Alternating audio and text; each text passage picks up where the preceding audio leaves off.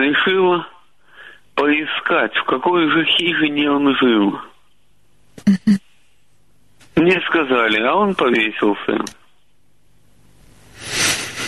А я по ошибке не смог спросить у того человека, который мне сказал, что он повесился, где же хи- хижина находилась этого моего знакомого. Года мне приходилось ходить, искать, и я так и не нашел его лачуги.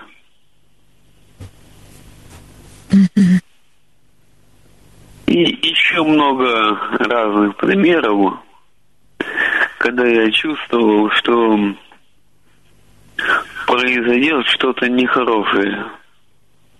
Или кто-то заболеет, или кто-то умрет.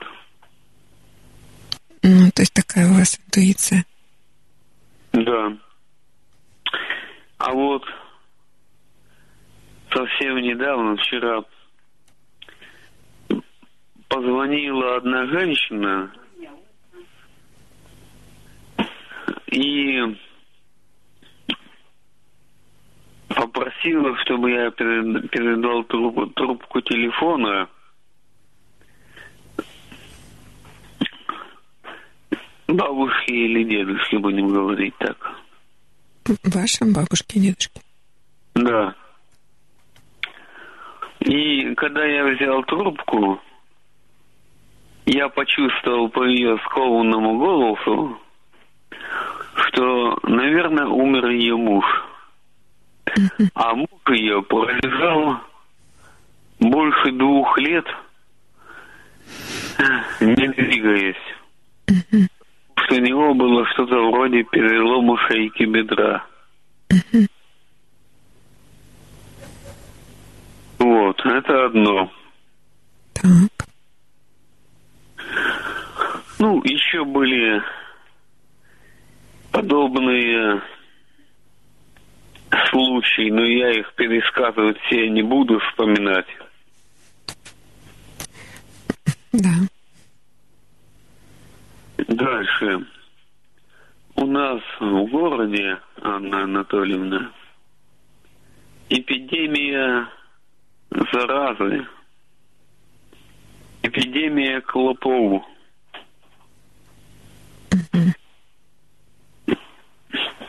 Я удивился. Большой высокий дом, 18 этажей. И вдруг какие-то люди выносят на свалку совершенно новые вещи и выбрасывают их. Я очень удивился. Я подошел, смотрю, на этих вещах сидят дохлые клопы. Я прослышал про такое средство, как палач. Палач – это специальное такое очень мощное, но очень дорогое средство против всех насекомых, которые разносят заразу, инфекции и прочее. Вот надо будет тем людям сказать, чтобы они этот, этого палача купили. Потому что будет эпидемия по всему городу. Так я думаю. Вряд ли, Володя, клопы всегда были. А, и хорошо, что вы не стали людям этого говорить. Что? Хорошо, что вы не стали этим людям давать советы. Ну хорошо. Дальше. Я добился зебра на одном из переходов. Ура. И еще одну. Я на этой неделе звонил в тех отдел, я напоминал, чтобы они не забыли не забыли сделать зебру или сделать светофор. Ну, обещают, но пока сделана только одна зебра. Ну, Володя, это уже хорошо. Это большая ваша, а, большое ваше достижение. Спасибо за комплимент. Сделал я черновой вариант брошюры на ксероксе. Дело в том, что тот журналист, поэт, который собрался меня публиковать, сейчас находится за границей. Временно за границей. И он обещал э, вместе с главами из трех произведений, конечно же, сделать и обложку.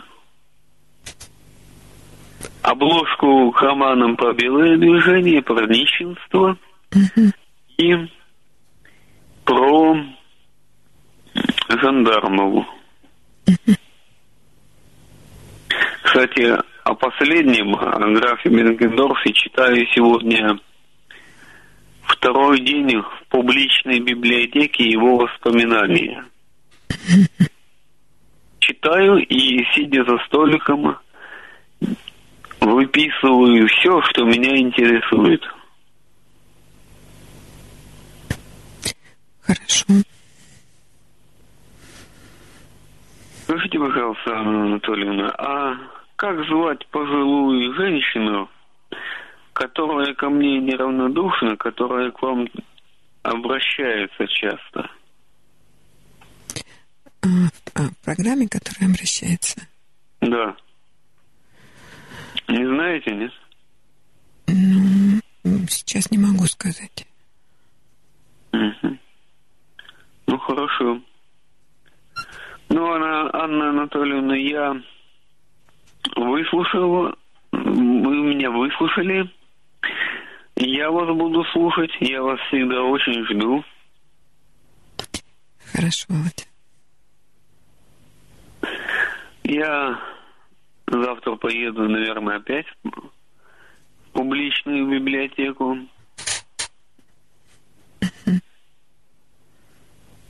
Вот. Хорошо, а ну, как... вот то, что я хотел сказать вам. Хорошо, вот у меня к вам вопрос. Вы вчера были в публичной библиотеке? И сегодня, и, сегодня, и вчера. вчера. Там, там, как правило, на первом этаже в зале есть, ну и на втором, и на третьем очень интересные выставки. А сейчас там какая выставка, вы видели? Видела. Какая? Выставка рисунков детей школьников почти все сделаны краской. Там много картин, много портретов. Но я не хочу свою работу там показывать. А вам, пред... вам предлагали? А? Вам предлагали? Нет, мне не предлагали. Потому что я не раз обжигался на некоторых художниках, которые очень себя любят и очень не любят других. Поэтому я к ним больше не подхожу. Разговоров с ними нигде, ни на Большой Садовой, нигде еще, ни в публичной библиотеке не завожу. Потому что я знаю это, как не любят друг друга и писатели, и художники, и поэты. Например, вот Достоевский и Толстой не любили друг друга, они друг друга не понимали. У них были разные взгляды. Это я про литературу, я в пример говорю вам. А вы тоже других писателей не любите, не понимаете? И художников? Это кого? Угу. Есть те, которых я очень понимаю, а есть те, которые вообще лишены всякого таланта. Это вы так решили? Я так решил. Ну, значит, кто-то и о вас тоже так может решить. Да, я слышал подобные неприятные отзывы. Но это говорят те, кто завидует. Получается, что вы тоже завидуете тем писателям, о которых говорите, что они лишены таланта? Что? Получается, вы тоже завидуете тем писателям, о которых говорите, что они лишены таланта? Нет, я так не думаю. Я убежден в том, что некоторые писатели действительно лишены таланта, я им не завидую. Но когда о вас говорят, что вы лишены таланта, вы считаете, что это из зависти? А? Плохо слышно. Когда о вас говорят, что вы лишены таланта, это из зависти. Понимаете, Анна Анатольевна, они всех перед другом выставляются. Поэтому я не хочу с ними иметь ничего общего. Ну, это ваше право, конечно, так безопаснее. Да. Но я к тому, что, может быть, вам тоже не стоит так строго судить других писателей и художников. Есть некоторые работы хорошие. Есть некоторые работы написанные. Но сказать, чтобы все, так нельзя. Вот все, что я хотел вам сказать, Анна Анатольевна. Хорошо, Володя, я вас услышала. Когда будет акция? Не скоро, да? В последнее воскресенье июня. Mm. Хорошо. Угу. Хорошо. Спасибо, что вы выслушали меня. Хорошо, спасибо вам за звонок. Угу. До свидания. До свидания. Это был постоянный слушатель нашей программы Владимир, который пишет романы, пишет, делает рисунки, иллюстрации к своим романам. Борется за то, чтобы на оживленной улице была зебра для пешеходов. Живет полной жизнью. Хотя ему очень трудно. Да, на звонок. Алло. А, здравствуйте. Здравствуйте. Меня зовут Евгения. Да. Я могу уже говорить? Да, я вас слушаю, и слушатели вас слушают. Угу. Доброй ночи, Ана Анатольевна, дорогие слушатели. А, я бы хотела поделиться с вами такой новостью, что у нас в Ростове мы организуем такое мероприятие благотворительное вечеринка чистого, направленное на возрождение семейных ценностей, культивирование благостного отдыха среди молодежи и здорового а, качественного времяпровождения родителей и детей. И мы с командой организаторов а, проекта Разом Лайф приглашаем всех вас, дорогие наши горожане, гости города и вас, Анна Анатольевна, работников радио, на принять участие в этой вечеринке, которая состоится 2 июля, а, в воскресенье, в 16 часов вечера в парке революции. Там будет эм,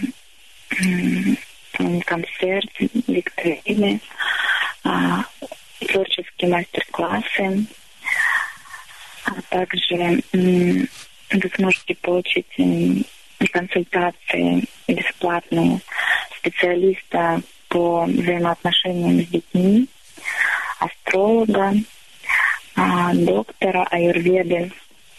И также хорошее настроение. У нас будет э, небольшой интерактив о взаимоотношениях. И также ярмарка добрых вещей. На эту ярмарку все желающие могут принести а, те вещи, которые уже были использованы нами в хорошем состоянии, но которые нам уже отслужили. И за пожертвования вы можете приобрести все эти интерьеры, украшения, может быть. И на эти деньги мы купим необходимые вещи и продукты малоимущим многодетным семьям Ростова. Вот. Мы неоднократно уже проводили такие мероприятия в парке революции а, для ветеранов, для детей, для молодых семей. Это уже будет девятое мероприятие. Пожалуйста, приходите, мы все будем ждать. Мы, вся команда, готовимся, готовим для вас сюрпризы, подарки, сладкие угощения. А, и всех вас сердечно ждем. Я могу поставить телефон, если кто-то хочет поучаствовать в мероприятии. А, можете ко мне обращаться. Евгения, ну, прежде чем сказать телефон, скажите, пожалуйста, не очень хорошая связь, четко, как называется? А, вечеринка чисто лав, чистая любовь, чистые отношения. Почти как чисто по-ростовски, слушайте. Да, мы вашей команде тоже приглашаем, и, может быть, вы тоже провести какую-то презентацию. Ну, я думаю, что можем прийти, там помочь сделать чисто и красиво. Чтобы, ну, чтобы было хорошо и до, и после. Да, это здорово с вами посотрудничать, мы э, рады, э, открыты таким отношениям, таким волонтерам, которые хотят послужить нашему обществу. Хорошо, Евгения. А когда, когда давно вы этим занимаетесь? Вообще, кому эта идея пришла в голову? Как, как она к вас посетила? А, я, можно сказать, вдохновилась примером а, людей активных, которым не безразлично наше общество, в Алмате. И переехав сюда жить, а, я решила эти идеи воплотить здесь, вот, чтобы наши отношения стали чище, добрее, культура, воспитание, отношения среди семей стали более экологичными, чистыми. И вот примером нашей дружбы, наших вот э, единомышленников а, обладают каким-то таким энтузиазмом, хочется поделиться с людьми. Очень хорошо. Ну, давайте телефон Евгения. 8 938 108 59 79. Можете приносить э, предметы интерьера, вещи, которые находятся в хорошем состоянии, на саму ярмарку или перед ярмаркой э, мне, и, ну, и у нас еще волонтеры, которые могут в центре забрать что-то. Вот. Если у вас есть какие-то тоже идеи, предложения, будем рады повзаимодействовать, познакомиться. Хорошо, сейчас я повторю телефон. 8 938 108 59 70 79. 2 июля, воскресенье, в парке революции в 16 часов. 16 часов. Да. Хорошо. А что еще о себе хотите сказать, Евгений? Поделиться радость? А, на самом деле жизнь сейчас настолько интересная, и так много возможностей а, делать что-то доброе и хорошее, и, и много вот идей. И в частности, а, сейчас в сентябре открыть школу семьи. Школу семьи жену я, которая работает э, в заочном формате и в очном в Алмате. И вот впервые в Ростове мы хотим открыть такую ольную школу и набираем группу, обучающуюся группу в количестве 20 человек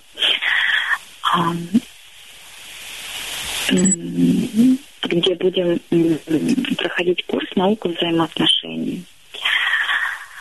Это такой интересный формат, очно-заочный, а, еженедельные встречи с группой, с куратором и а, лекции онлайн о взаимоотношениях в природе мужчины и женщины.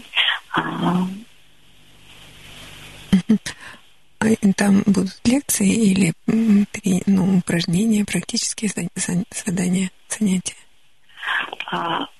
Будут лекции, а в группе куратор будет давать домашние задания на практическое применение этих знаний, как в самой группе, в семье, и также совместное какое-то творчество, совместные какие-то добрые дела. Очень хорошо. Это тоже ваша идея, Евгения? А, нет, э, идея не моя где это психологов, учителей, которые преподают в этой школе. А я обучилась и являюсь куратором заочной школы, и вот здесь собираюсь быть куратором очной группы. Но моя идея в том, чтобы э, создать эту школу здесь, открыть простой непосредственно, чтобы наши жители, горожане смогли участвовать именно вот в очном формате, когда делать э, что-то вместе, не просто по интернету общаться, да, там и себя на местах что-то проявлять, а именно в команде, в группе. Я так понимаю, что вы такой командный человек, такой дружественный, дружелюбный. А это ну, основная ваша сейчас деятельность или есть ну, что-то еще, а это в дополнение? Я работаю, у меня есть семья, uh-huh. а общественная деятельность это а, ну, часть моей жизни. Uh-huh. Такая же незаменимая, как и работа, как и семья, все параллельно. Uh-huh.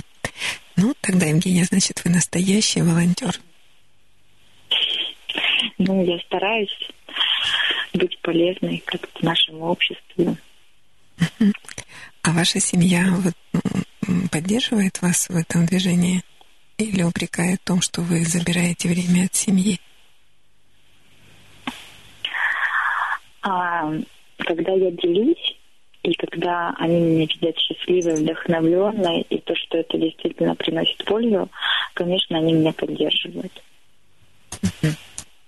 А если не делиться, если не открывать сердце, не, не, не рассказывать, чем я занимаюсь, куда хожу, что делаю, тогда, конечно, возникает настороженность. Поэтому очень важно делиться. Ну вот и на своем опыте, и на опыте других людей, что есть какие-то понимания. Вот. Я это применяю в жизни, практикую. Хорошо. И уже начинают и близкие, и соседи, и друзья тоже принимать участие, как-то вовлекаться в это. И этот вкус передается дальше. А как вы относитесь к тем, кто ну, из близких, из соседей, из друзей, которые не вовлекаются в вашу деятельность? Ну, так послушает, послушает, говорит, да, и все. А, это, безусловно, не все должны этим заниматься и могут этим заниматься. У каждого свой вкус, у каждого своя свобода выбора, заботы, хлопоты. И естественно, что кому-то нравится одному, кому-то одно, кому-то другое. Кто-то хороший, просто хорошо умеет хорошо зарабатывать деньги,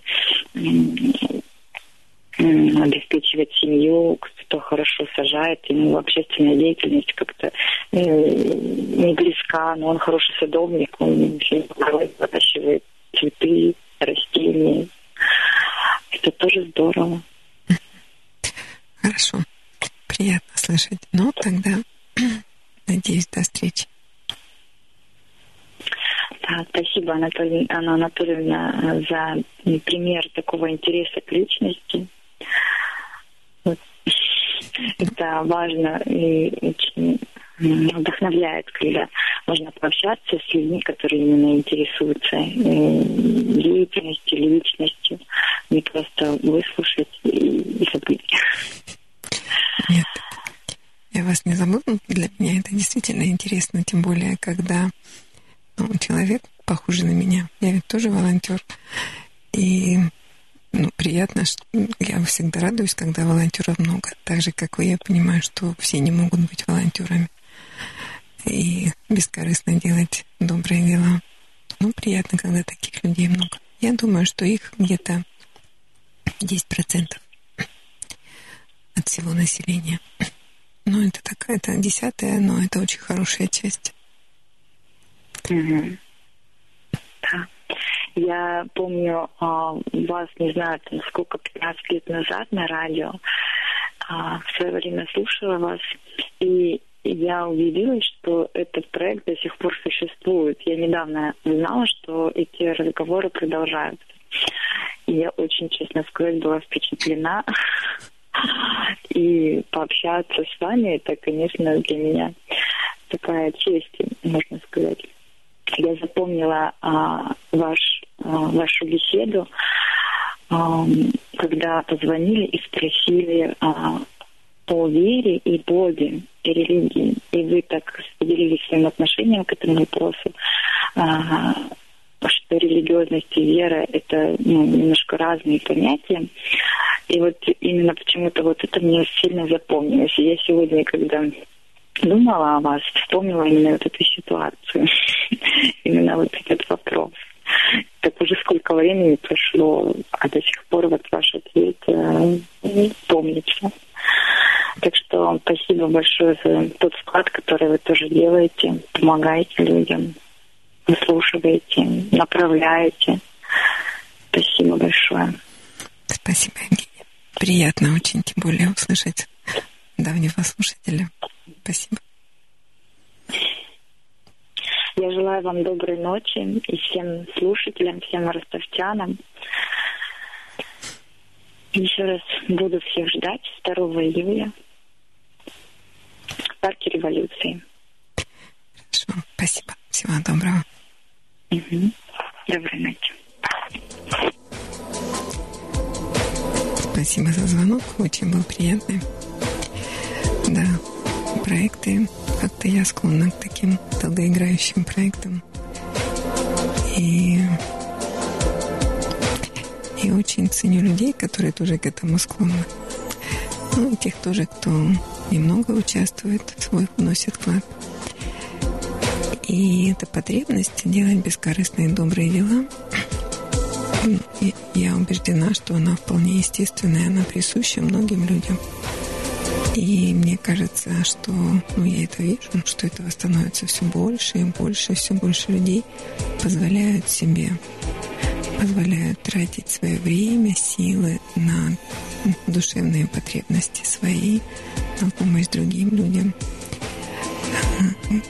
Конечно, есть в этом такая небольшая корысть в том, что это приятно. Когда ты что-то делаешь бескорыстное и доброе, это приятно, повышается самооценка, повышается уровень эндорфинов, ты лучше себя чувствуешь, ты чувствуешь себя человеком. И это, ну, это такая хорошая корысть, по-моему. Лучше, чем возмущаться, лучше, чем злиться, лучше, чем критиковать, быть недовольным, находить везде темное, злое, плохое, гадкое. И видеть только это. В нашей акции чисто по-ростовски есть такой девиз. Чем проклинать тьму, лучше зажечь одну свечу. И чем возмущаться, ах, какая молодежь, как они там сидят в телефонах и ничего не видят вокруг. Лучше провести, попробовать провести для них мероприятие, бы они могли что-то делать. Хотя, конечно, телефоны неизбежно, это будет. Но вот я смотрю с развитием нашего прогресса технического э, на букинистов э, возле Пушкинской библиотеки, на, на книгу, ну, библиотека, книги. И вот э, как фильм тоже, когда появилось телевидение, считали, что театр умрет. А когда появился интернет, когда появились цифровые технологии, говорили, что вот книги умрут, все, все остальное, там, кроме э, этих технологий, это идет. я вижу, что не отходит, а эта часть жизни, например, литература, книги, творчество, оно остается, но оно остается, если раньше это было повседневная часть нашей жизни, сейчас это остается как роскошь. Есть люди, которые могут себе позволить читать книги, заниматься творчеством, ну, а, заниматься благотворительностью, заниматься помощью. Они могут себе это позволить. И это, ну, это очень дорого, очень ценно. И поэтому я думаю, так же, как личное общение, все-таки а, остается, но оно становится более редким, более ценным. И не все могут себе его позволить. Но те, кто могут, наслаждаются. И, и поэтому предлагаю вам еще раз, приглашаю насладиться таким общением 2 июля. Пусть это будет ну, для вас и для детей такой, как маленький оазис настоящего. Настоящая доброжелательность, настоящая дружественность, она всегда ощущается, она чувствуется. И находиться, находиться в этой среде очень приятно. У меня тут такое огорчение было. А, поездка, чай с чабрецом, которая ездила в прошлый раз с Галиной а, и собиралась прям в этом году поехать на Раздорские холмы. Два дня поездка, к сожалению, не состоялась. Заболели участники, и группа не состоялась. И я так расстроилась. Галина меня утешала, успокаивала. Говорила, ну, Анатолий, ну что вы, ну, чебрец, ну, вы же на машине, ну, поезжайте там, соберете. Я говорю, что чебрец? Он на огороде у меня растет. Для меня очень было ну, приятно нахождение, общение с такими людьми, такими же добрыми, любящими природу, с которыми на одной волне, и такое же непосредственное там, встретить восход солнца, собирать вместе травы, проводить мастер-класс. Это было упоительно. Ну, делать, делать кукол, потом их фотографировать, потом рассматривать фотографии. И поездка не состоялась, но я зато посмотрела фотографии с прошлой, с прошлой нашей встречи. И как будто ветром степным теплым на меня пахнуло. И улыбки такие приятные. Да, личное общение – это ценно. А у нас есть звонок. Алло. Здравствуйте. Здравствуйте.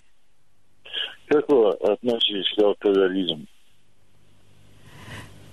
Это вопрос, который лично вас касается? Ну да. Вас это волнует, как, как я к этому отношусь? Что, что еще? Понимаешь? Я отношусь к алкоголизму как к болезни, которая имеет очень неприятные последствия. Физические, психологические, социальные, материальные, духовные, душевные. Это то, что разрушает. болеет э, сильно этим заболеванием. Я не знаю даже, что с ним делать. А как давно? Да, уже лет десять, наверное. А как вы поняли, что вы болеете именно алкоголизмом? Ну, потому что я ну, составляю компанию. Еще раз? Составляю компанию. А чем вам это мешает? Ваш алкоголизм? Ничем не мешает. Ну, то есть вы в себе пьете и пьете? Ну да. Ну так и пейте. Прекрасный выбор. Но вам же это не мешает? Нет.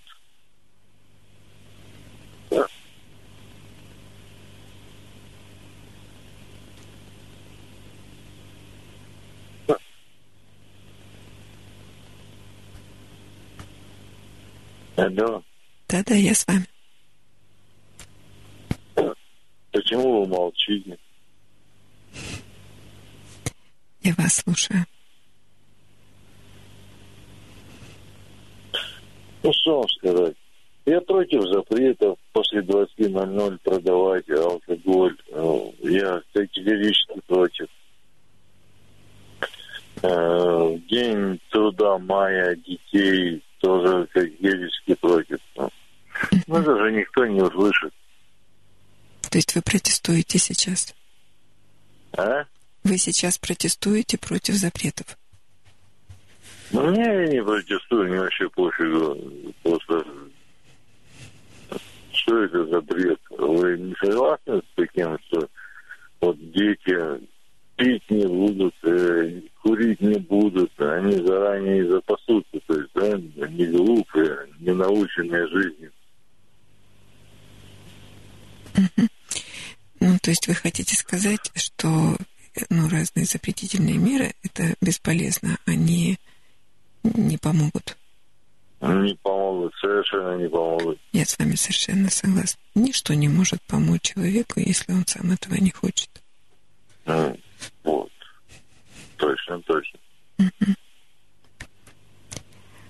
Ну, а все-таки лично давайте вот о вас, о, о вашем алкоголизме.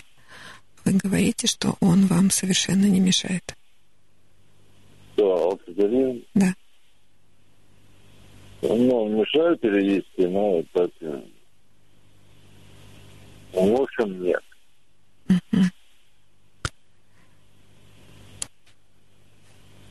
тогда ну, алкоголизм вам не мешает. Никакие запретительные меры вам тоже не помешают пить. Нет, конечно. Да. Нет, и я сварю самогонный аппарат и буду пить из него. А сколько вам лет, скажите, пожалуйста? Мне 42. 42. Что? 42 года. А да- давно исполнилось?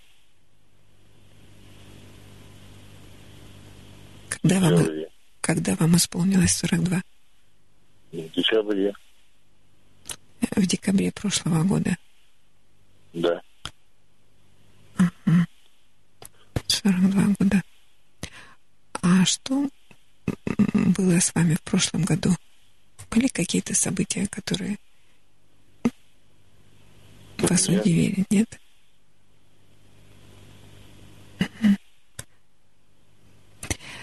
Хорошо. Ну, то есть алкоголизм вам не мешает, запреты вам не, пом- не тоже не помешают. А что тогда вас беспокоит? Ну, Ничего, нравится пить. Ну, Ваш, ваше право, конечно, это ваш выбор. Пить. То есть это не проблема, так получается. Я не знаю, насколько это для вас проблема.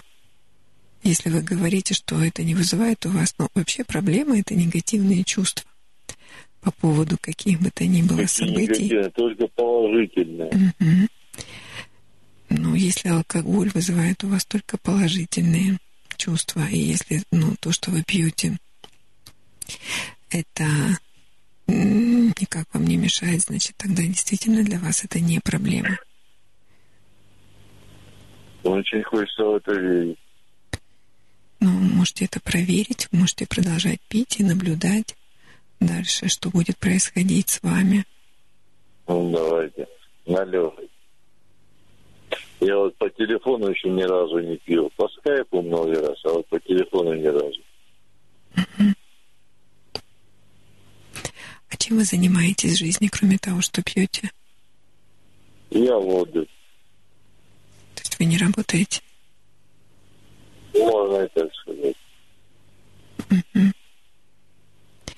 Знаете, есть такие ну, исследования социологические, что от каждого наркомана страдает 9 человек, а от каждого алкоголика страдает 5-7. А от вас кто-нибудь страдает? Надеюсь, хоть 5-7 страдает. Надеюсь. Ну, блин, вот так. Ну, я ж тихий алкоголик.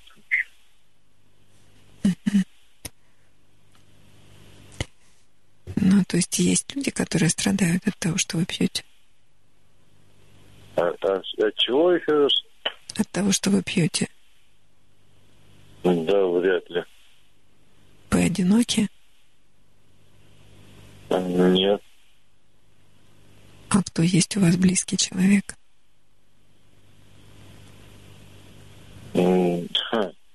Дядя. А, вы с ним живете? Нет. Вы живете один? Да. А как давно вы живете один?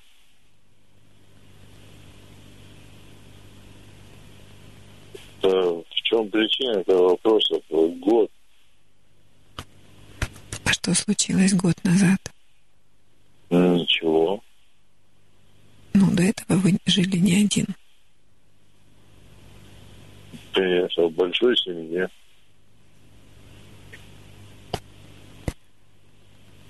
А это кто входил в эту семью? Какую? Вы говорите, я жил в большой семье. А с кем вы жили? Я не понимаю ваших вопросов. Ну, мне ну, хочется понять вас лучше. Лучше узнать.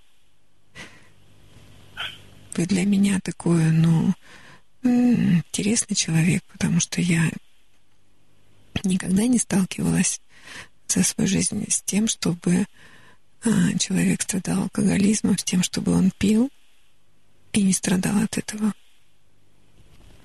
А с чем вы сталкивались? Вот все пьют и страдают от этого? Ну, все сталкиваются с результатом своего поведения. Ну, а какой результат? Хорошо, человек пьющий, блин, и что дальше происходит с ним? Ну, алкоголь всегда связан с какими-то неприятностями, трудностями. Ну, например, давайте вот, ну, там, отдаленные примеры. Угу. Ну, например, пьяный человек всегда неприятен в общении. С ним общаться неприятно. И с ним не хотят общаться. Ну, по возможности, кто только вот может с ним не общаться, не общается. Есть близкие, которые вынуждены там терпеть какое-то время. Но общаться с пьяным неприятно. Хорошо. Неприятно. Зачем тогда с ними общаться? Ну, поэтому по возможности я, например, стараюсь не общаться с пьяными. А как вы определяете уровень опьянения? По нарушению дикции, в первую очередь, по нарушению координации. Да, координация, дикция может зависеть от образования человека, не согласитесь? Это не столь важные факторы, которые дикция. Что такое дикция? Дикция вы по телефону определяете или прям вот э, увидели человека и по нему делаете первые шаги, которые вам неприятны? Ну, вот я вас слушаю, и я слышу, что у вас э, заторможенная речь, вязкая. Да, у меня просто я книжек мало читал, поэтому не могу связно разговаривать.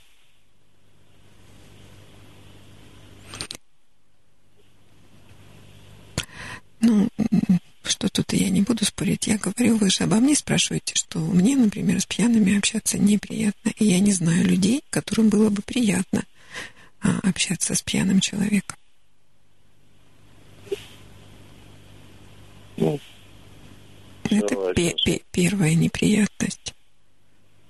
Ну, такая самая. А вторая? Когда человек пьет много, он, у него разрушаются головной мозг.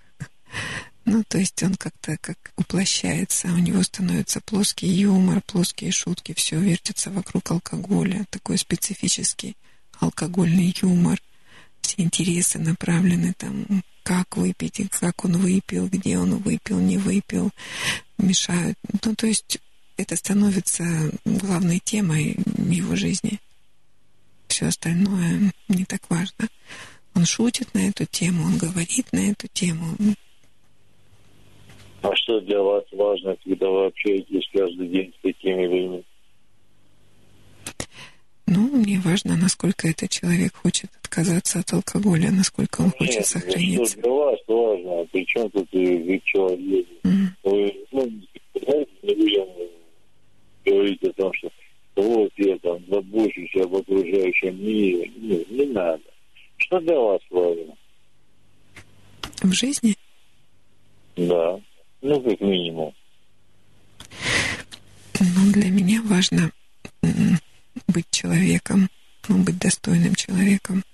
А что такое быть достойным человеком? На, на какой грани определяется достоинство человека? Ну, у меня есть мои собственные критерии, я определяю. Да нет, собственные критерии это не то.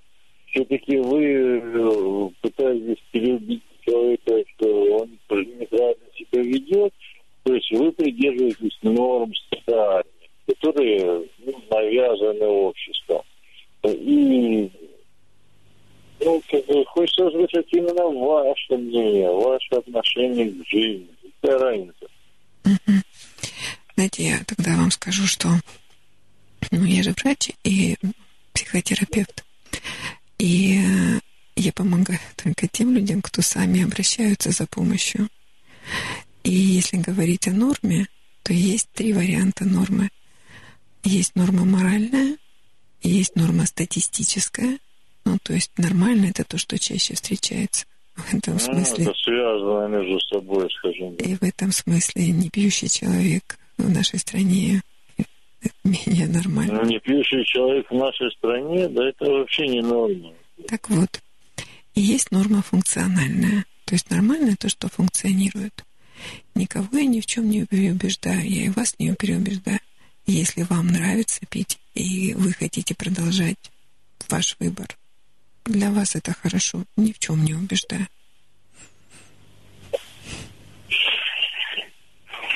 Ой, чуть-чуть ушли от разговора, но это не важно.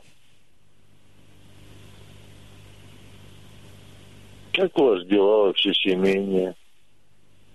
Хорошо. Да, у вас... Э, сколько у вас детей? Ну, просто... Двое. А? Двое. Двое? Да. Прекрасно. А все ходят в школу? Еще раз? А? Не четко, скажите четко. Я говорю, все в школу ходят или еще есть меньше или больше? Нет, они все уже закончили школу. Закончили. Они взрослые, да. Поздравляю. Где учатся? Ну, старший уже закончил, а младший учится на химфаке. Прекрасный вариант. А старшая закончила, где работает?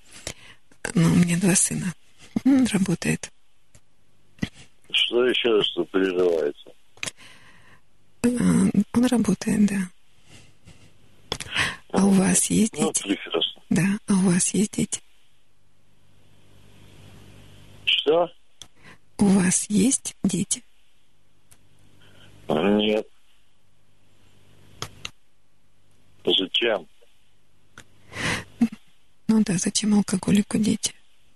Ну да. Вообще шикарно. Вот прям вы мои мысли прочитали.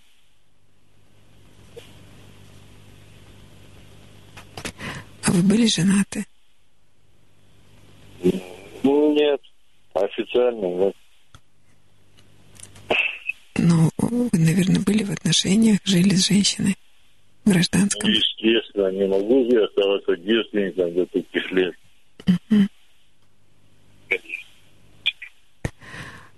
А почему сейчас один? еще раз. Но вы жили женщиной, а сейчас живете один. Ну, да. А где женщина? Которая из них? Ну, последняя. Я не пошлю. Ну, последняя женщина, с которой вы жили. Ну, да я не с одной жил. Ну, так получилось. Ну и как вам лучше жить одному или с женщинами, когда вы жили? Лучше одному. А чем лучше? Чем с женщинами? Ну, чем это лучше? В чем преимущество? В чем плюсы? Обязательно.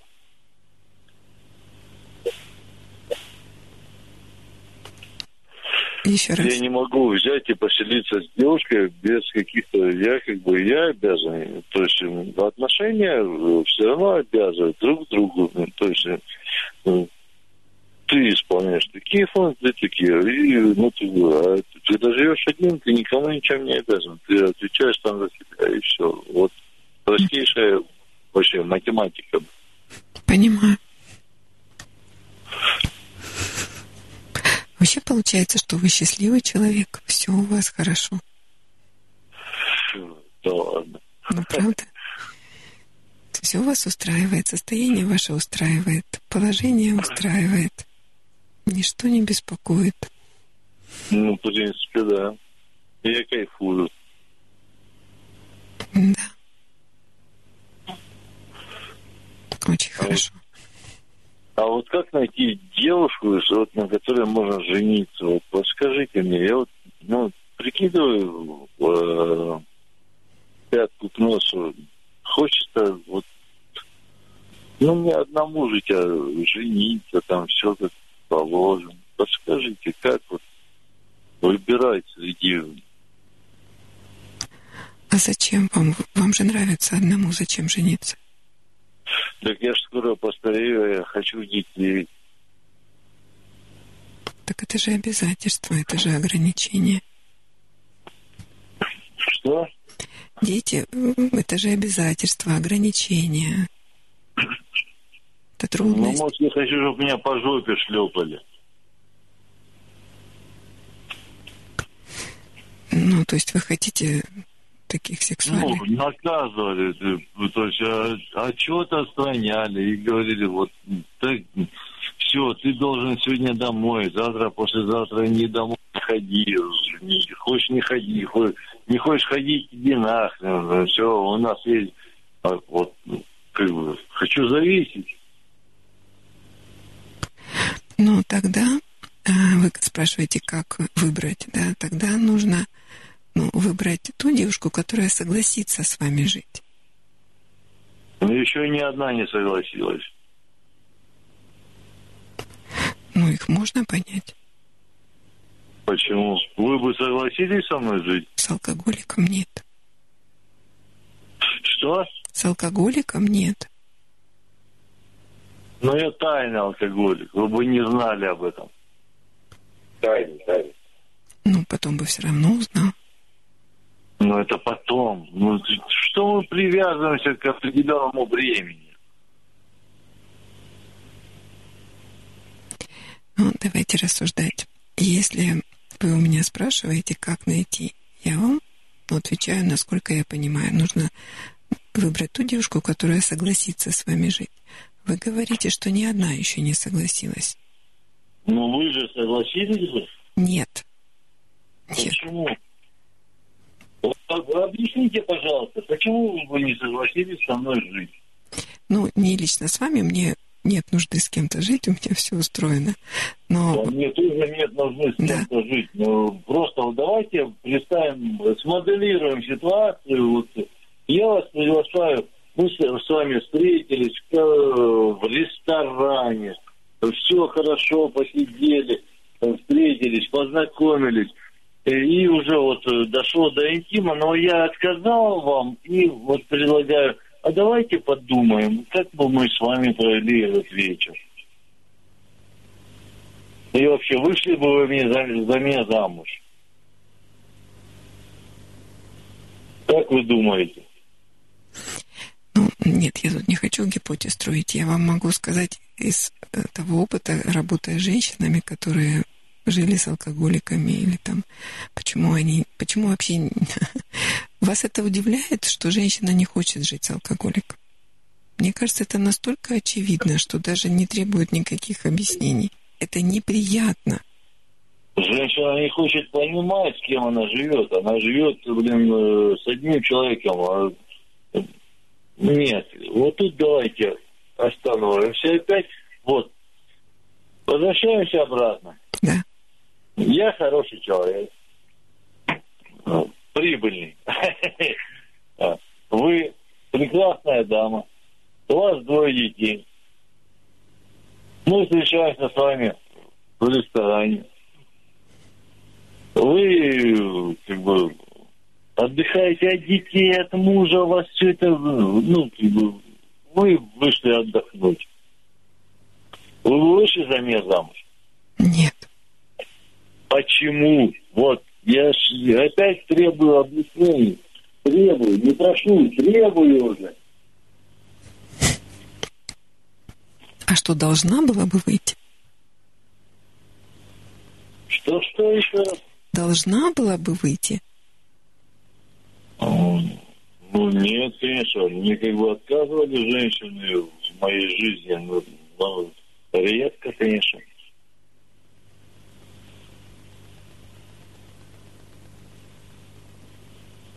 А вам отказывали мужчины? Вы вызывали кого-нибудь? Выходи, а, в смысле, женись на мне. Нет, такого не было, но вообще и отказы, ну, все было в моей жизни. И много. Все-таки были отказы, да? Конечно, да. Серьезно? Да. Я бы вам не отказал. Вообще никогда.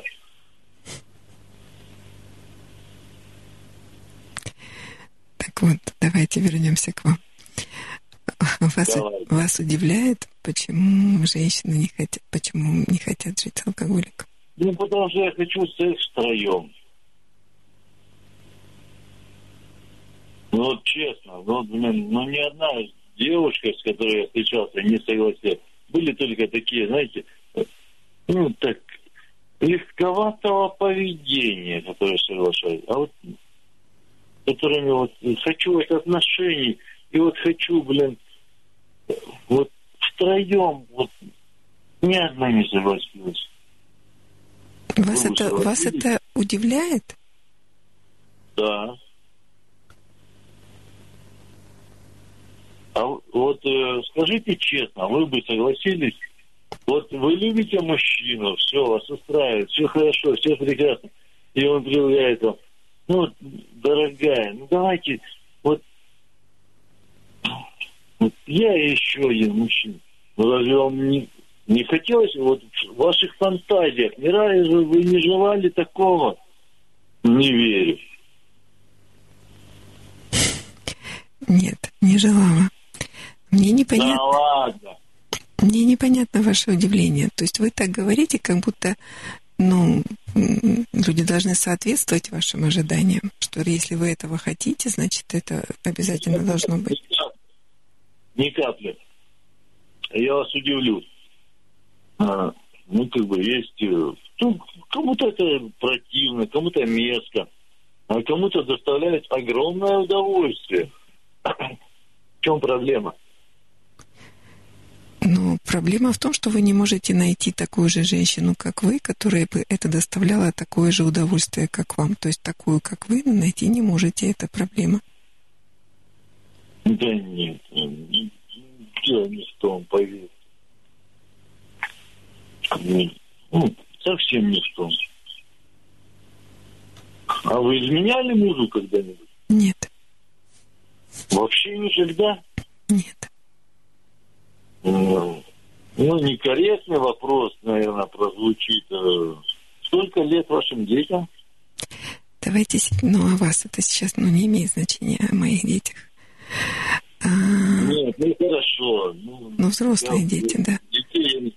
Сколько лет э, вашему мужу? Столько же, сколько и мне.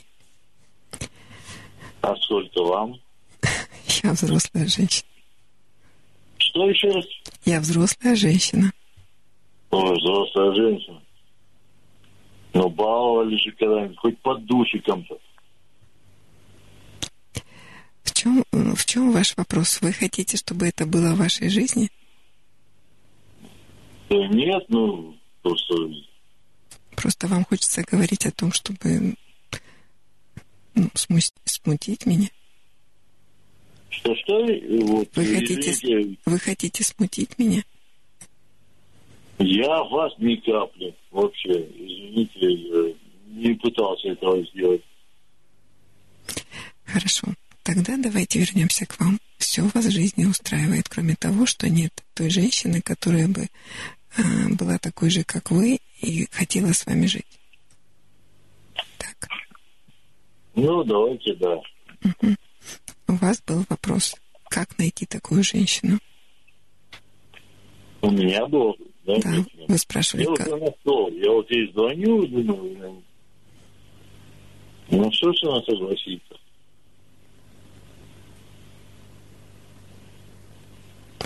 Ну, звоните, настаивайте, просите. Может быть, согласится. Да. Ну Хорошо. Что вы делаете завтра вечером? Я занята.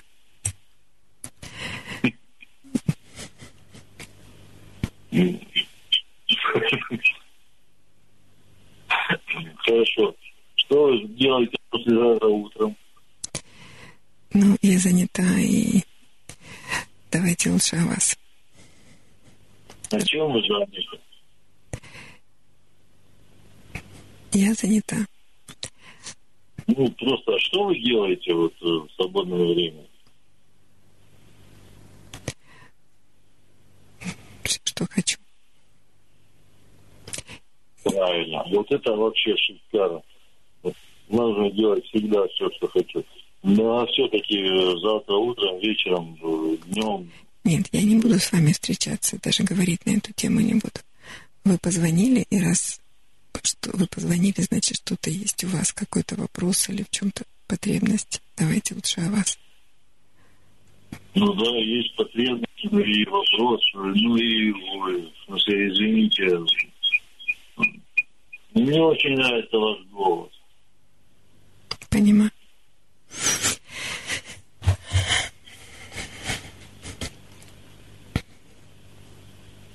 Алло, Да, да, я слушаю. здравствуйте. Вы позвонили в прямой эфир. Я слушаю вас. Ну, давайте остановимся. Да давайте не будем. Давайте остановимся на том, что вы пьете, и все вас устраивает. Нет, нет, не все устраивает. И алкоголизм вам никак не мешает. Кому не мешает. Вот, а, вот теперь давайте по-новому. Давайте. Давайте. Задавайте мне вопросы, я готов отвечать на все ваши вопросы. Хорошо, тогда самый главный вопрос. Что вы... После каждого моего ответа я слышу 8, 900 э, и дальше ваши цифры. Вопрос к вам. Что вы хотите? Я хочу э, узнать ваш номер телефона, встретиться с вами. Это невозможно. Капец. Все. Ну, тогда все. Если да. Там человек утопился. Все, давайте остановимся. Всего доброго.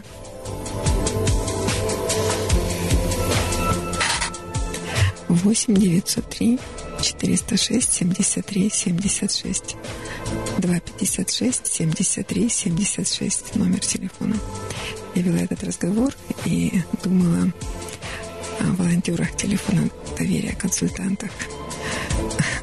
Программу, подготов, программу подготовки, которую я провожу, готовлю к работе, в том числе с коллегами. И в процессе подготовки всегда встает такой практический вопрос. А, ну, это, конечно, тема алкогольной зависимости, наркотической зависимости, но есть практический вопрос а, звонки людей, которые находятся в алкогольном опьянении. И да, есть такое общее правило, ну, как бы я их учу, да, сейчас они слушают, кто-то из них.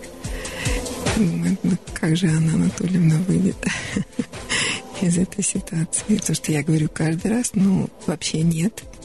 Разговаривать с человеком в алкогольном опьянении нет. Но все-таки это решается индивидуально. И ну вот сейчас я попробовала подойти индивидуально. Как бы человек не говорил, что все его устраивает, все хорошо. Ну, наверное, не настолько хорошо.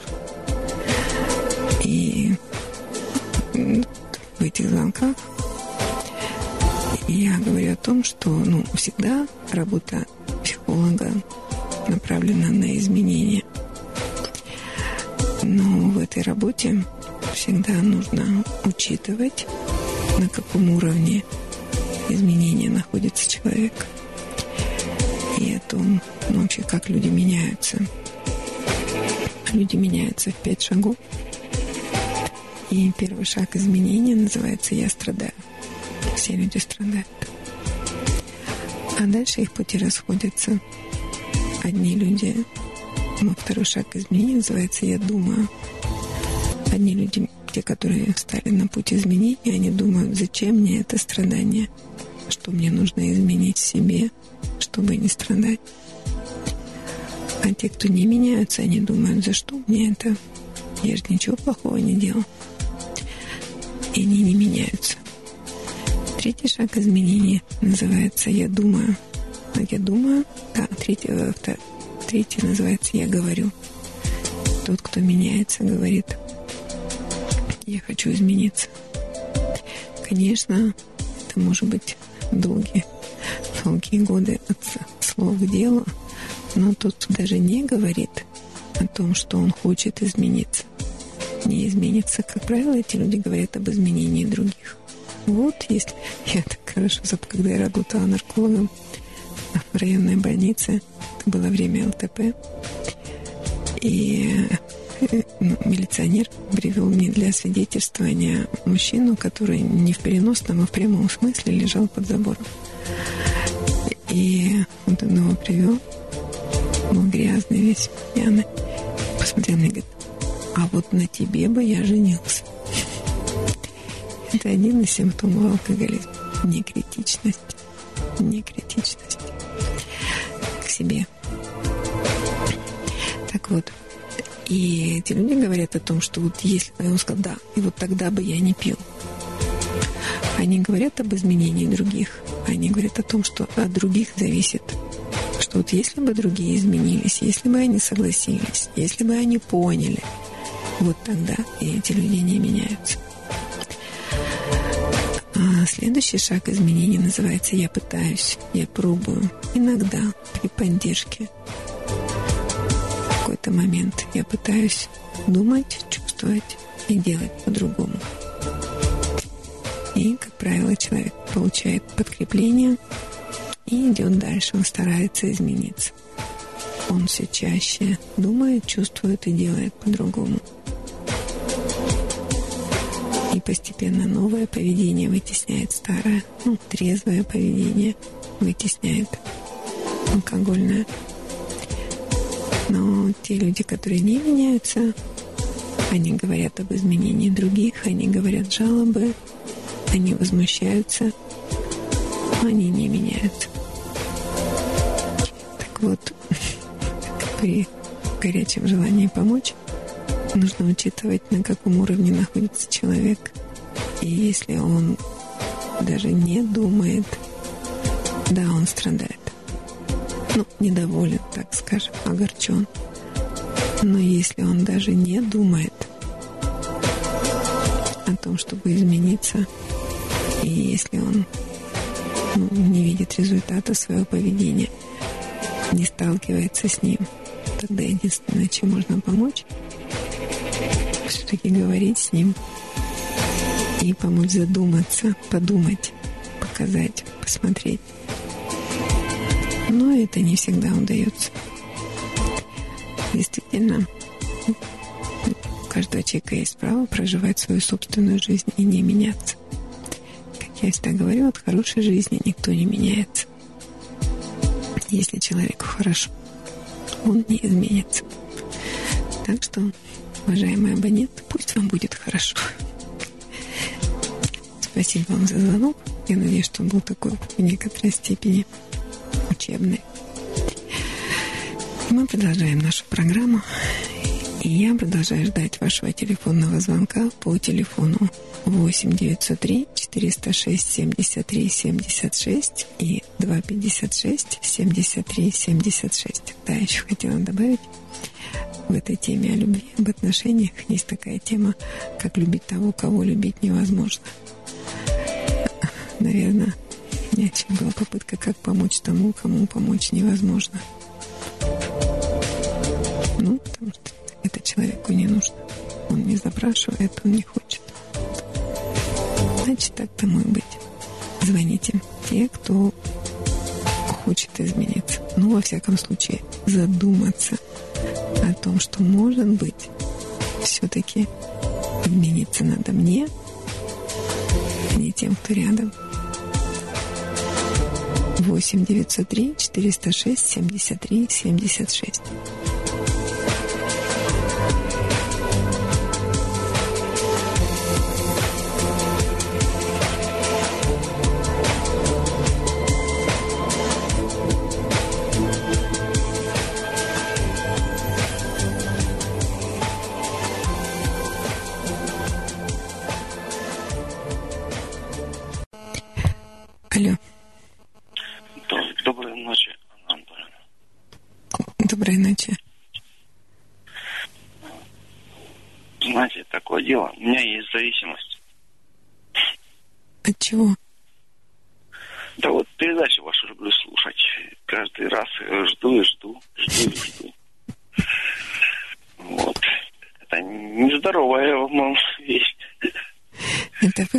ВКонтакте спрашивали, когда будут выложены записи? Наверное, да. Да. Наверное. А, Вы слушаете, когда вы едете в поезде? Сейчас, секундочку, я тут сделаю тут потише. Мгм. Не было. Не было. А, чего было? Так, так. Да. Вот. Да, вот хотел узнать, как у вас дела, примеры, как все происходит. Ну, хорошо. Хорошо. Ну, что- чем, чем же поделиться, чем же поделиться? Кругом столько э, этих, э, вещей, которые будоражат, будоражат душу, и я не знаю, чем с вами поделиться. Ну, что больше всего будоражит вашу душу?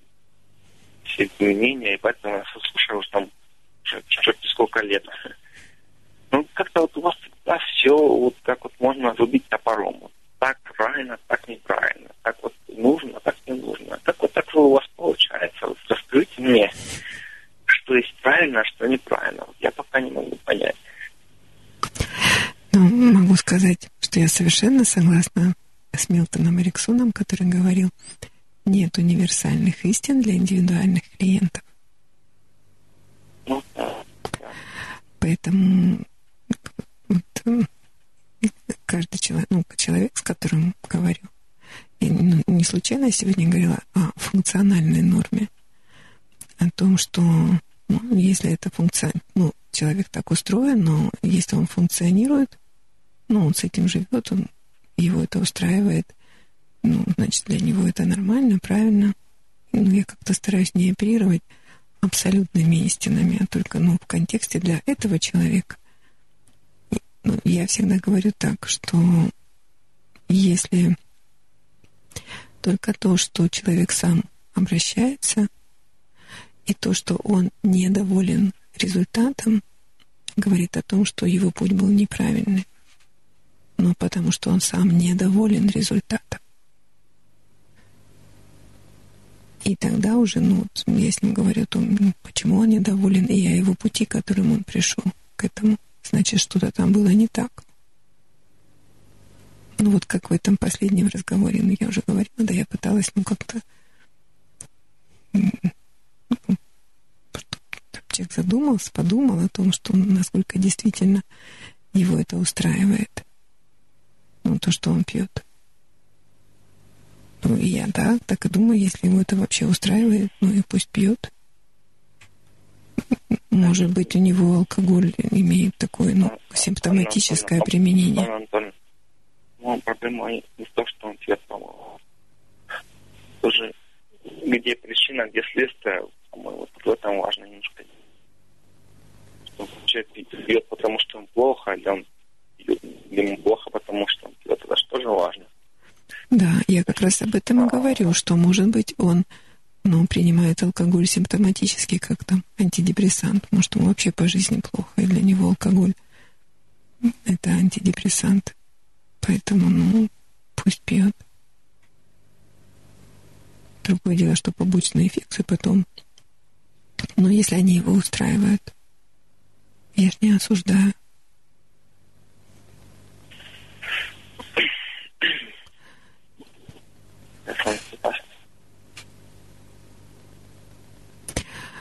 Просто когда, знаете, при всем уважении, да, там, и к, к, к психологии, и к лекциям, и к программе «Ночной разговор», я говорю о том, что по, по книгам по, по, вылечиться невозможно. Потому что вот я так предполагаю, почему каждый, вот видите, каждый разговор я прикладываю, ну, как бы переживаю, да, к себе. Но это же я говорю этому человеку, а не вам. Ну да.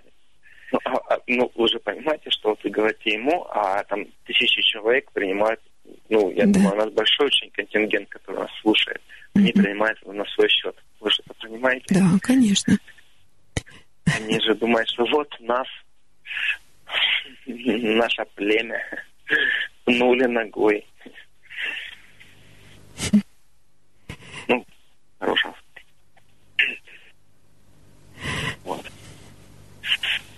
Мне бы вот, ну, важно было узнать, что конкретно вас разозлило, вот какое, какая фраза или какое, что именно вас так задело? Ну, ну, потому что я в этом не вижу какого-то, вот вы видите, в этом, в этом абсолютно зло, абсолютно зло.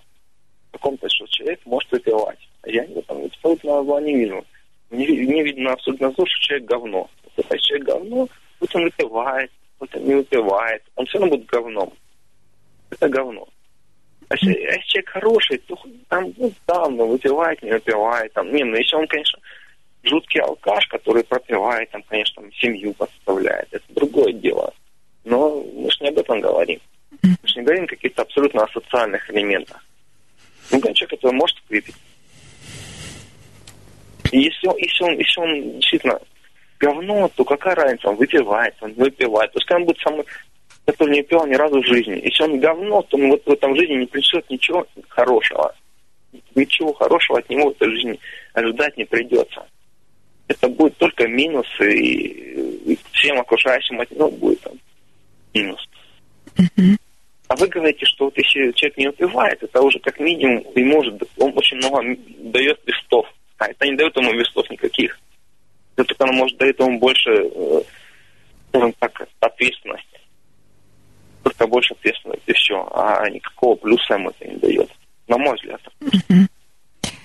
Да я ну, тоже не считаю, что сам по себе факт э, там, невыпивания делает человека, потому что масса есть таких людей, которые лучше бы не пили. Но но у, у вас бессознательно это уже заложено, согласитесь. Я говорила о том, что с пьяным человеком общаться неприятно. И о том, что зависимость — это плохо. Но он же спрашивал, да, почему? Почему? Он, у него был вопрос. Почему девушки там, я не могу найти девушку? Я ему отвечала, потому что с пьяным неприятно человек был немножко действительно был э, очевидно, что был немножко перебравший. Конечно, с ним тяжело было дискутировать о чем о чем-либо вообще, в принципе. Хотя, ну, мало, может, просто так попал сегодня, может, плохой день у него сегодня выдался. Всякое же может быть тоже. Ну, я не знаю, то есть, что, что по большому счету, что вам хочу сказать, не знаю, просто хотел услышать ваш, ваш голос трубки и то есть, если услышать ваше мнение, еще, еще раз, по большому счету, я сам ни в чем не спорю и уважаю ваше мнение. И только всего. Хорошо. Может быть, я могу все-таки помочь вам? Есть какой-то вопрос, который вам трудно разрешить? Самом деле вопросов-то куча.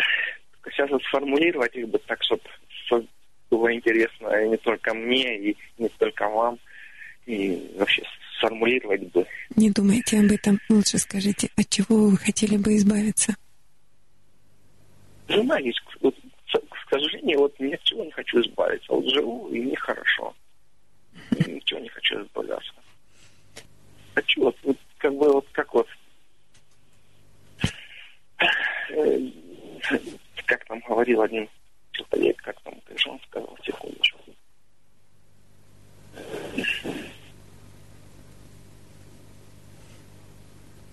Не надо... Сейчас. Главное не перепутать, иначе все испорчу. Секундочку. Не надо любить то, что делаешь. Нет, наоборот, не надо делать то, что любишь. Надо любить то, что делаешь. Вот. То есть, и как бы, если ты нашел, ну, просто по жизни вообще занимаешься, даже не то, что по работе, а просто вот в, в, в взаимоотношениях с людьми, да, просто вот ты, как бы, если не хочешь, я, не знаю, ты никогда не был, я был всегда немножко трусоват. Я знал, что я трушу. Да, вот я в сложную ситуацию я ну, тяжело мне разрешить, как бы, я, ну, я никогда никому не завидовал, я никому не злился ни на кого. Я знаю свои вещи, которые мне нужно ликвидировать. И это, не знаю, получится их, не получится. Мне и так комфортно, в. Ну, получится, если их ликвидировать, будет вообще здорово. Я буду э, переживать, ударив человека, которого нужно ударить в лицо. Потому что много таких людей, которых нужно ударить. А я порой в этом поводу переживаю. А их же нужно бить. Человек злой, хам и подонок. Как вы думаете, нужно бить лицо или нужно уйти в сторону? Ну, я знаю, что мужской мир так устроен, что... Нужно бить. Иногда, да. Да иногда, всегда, походу, нужно бить. А я, а я не могу всегда бить. Я думаю, что а вдруг он хороший человек, а вот Ну, то есть в голове, когда херня складывается, что ну, вдруг я думаю, что он плохой человек, а он на самом деле хороший. А, а, а уже нужно давно было ударить. Уже, уже время прошло, когда нужно было бить. А можно все-таки, ну вот пример, когда вы не ударили, потом мучились? Ну, конкретный пример, ситуацию какую? Да ну, элементарно, там, когда идешь по улице, там, ночью, там, тебе говорят, эй, дай закурить. Uh-huh.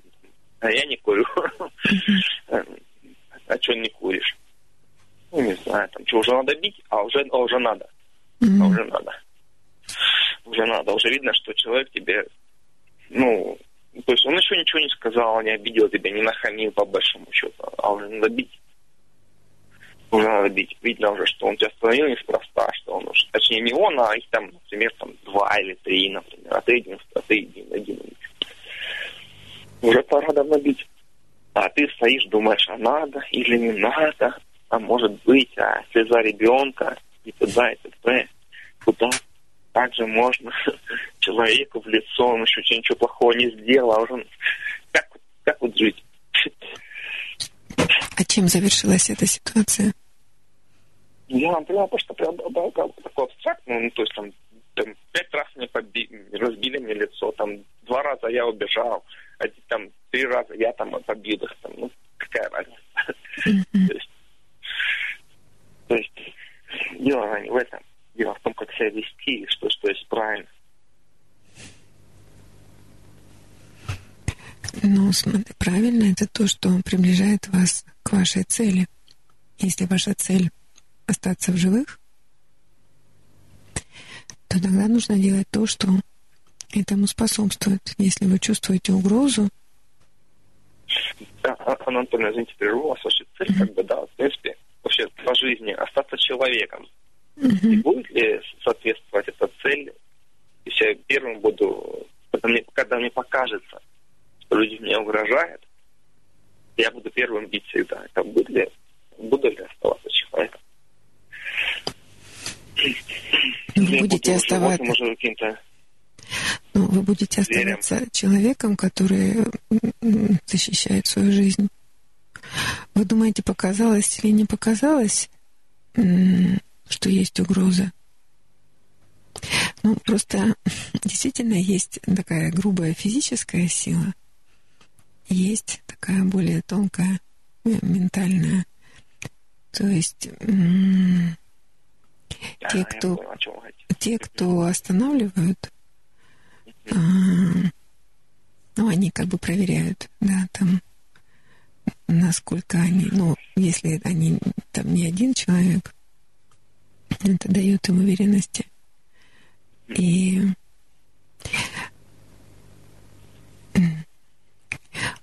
ну, помните, я рассказывала о программе один раз, как у меня хотели сумку отнять. По-моему, да. Да. Вот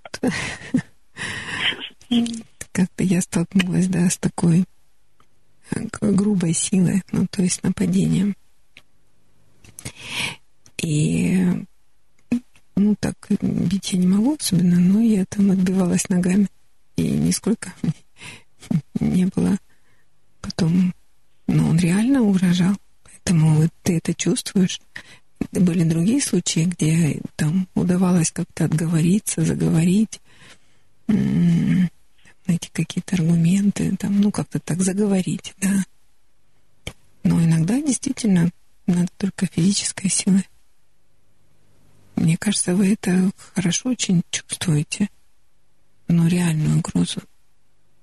Другое дело, что если возможность на более тонком воздействовать в плане, да, силой убеждения, но это тоже не всегда удается. Ну, я понял, что психологически, конечно, можно поломать. Психологически можно даже, даже не поднимая руку, можно людей просто садить, да? Иногда да. Иногда да. Потому что, ну, как правило, они все-таки выбирают такого ну, человека неуверенного, такое? Жертву, да? Я- я- кстати, можно ремарку, Да. извините, внесу, что как раз когда получалось очень плохо, я был подвыпивший, когда на меня набрасывали. Мгм. То есть, как, когда я был трезвый, конечно, на меня почему-то нападал. Ну, ну, ну, какая разница, это все не, не оправдывает, ничего страшного. Ну, как бы, фу, типа, Кого это не Да, оправдывает? Ну, их не оправдывает. Нет, конечно, их это не оправдывает, но это многое объясняет. Э, у меня- Наверное, да. Да, у меня, когда тоже хотели отнять сумку, то я вела себя неправильно. Я шла очень уставшая, я там покачивалась, я, ну, вид у меня был такой, я понимаю, просто жертвы, да. И э, сумка у меня висела сзади вообще. Пошла я через подворотню. Когда человек выпил, он всегда, ну, такой раскоординированный, ну, выглядит виктимно, так скажем. Поэтому, если уж им на кого-то нападать, конечно, они выбирают того, кто выглядит неуверенно.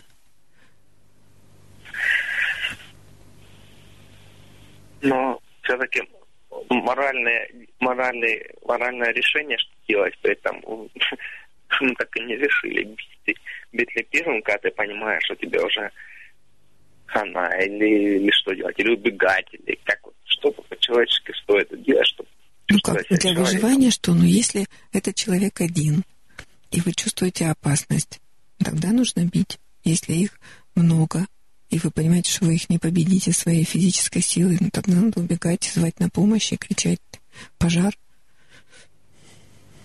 Ну, это, это. Да, пожар. Ну, да. Ну, что-то такое.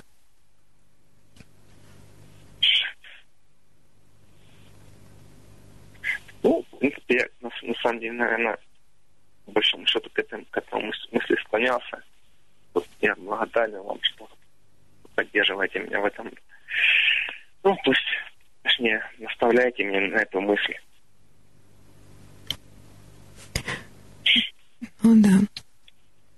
Ну, и все-таки мысль о том, что алкоголь всегда ведет к неприятностям.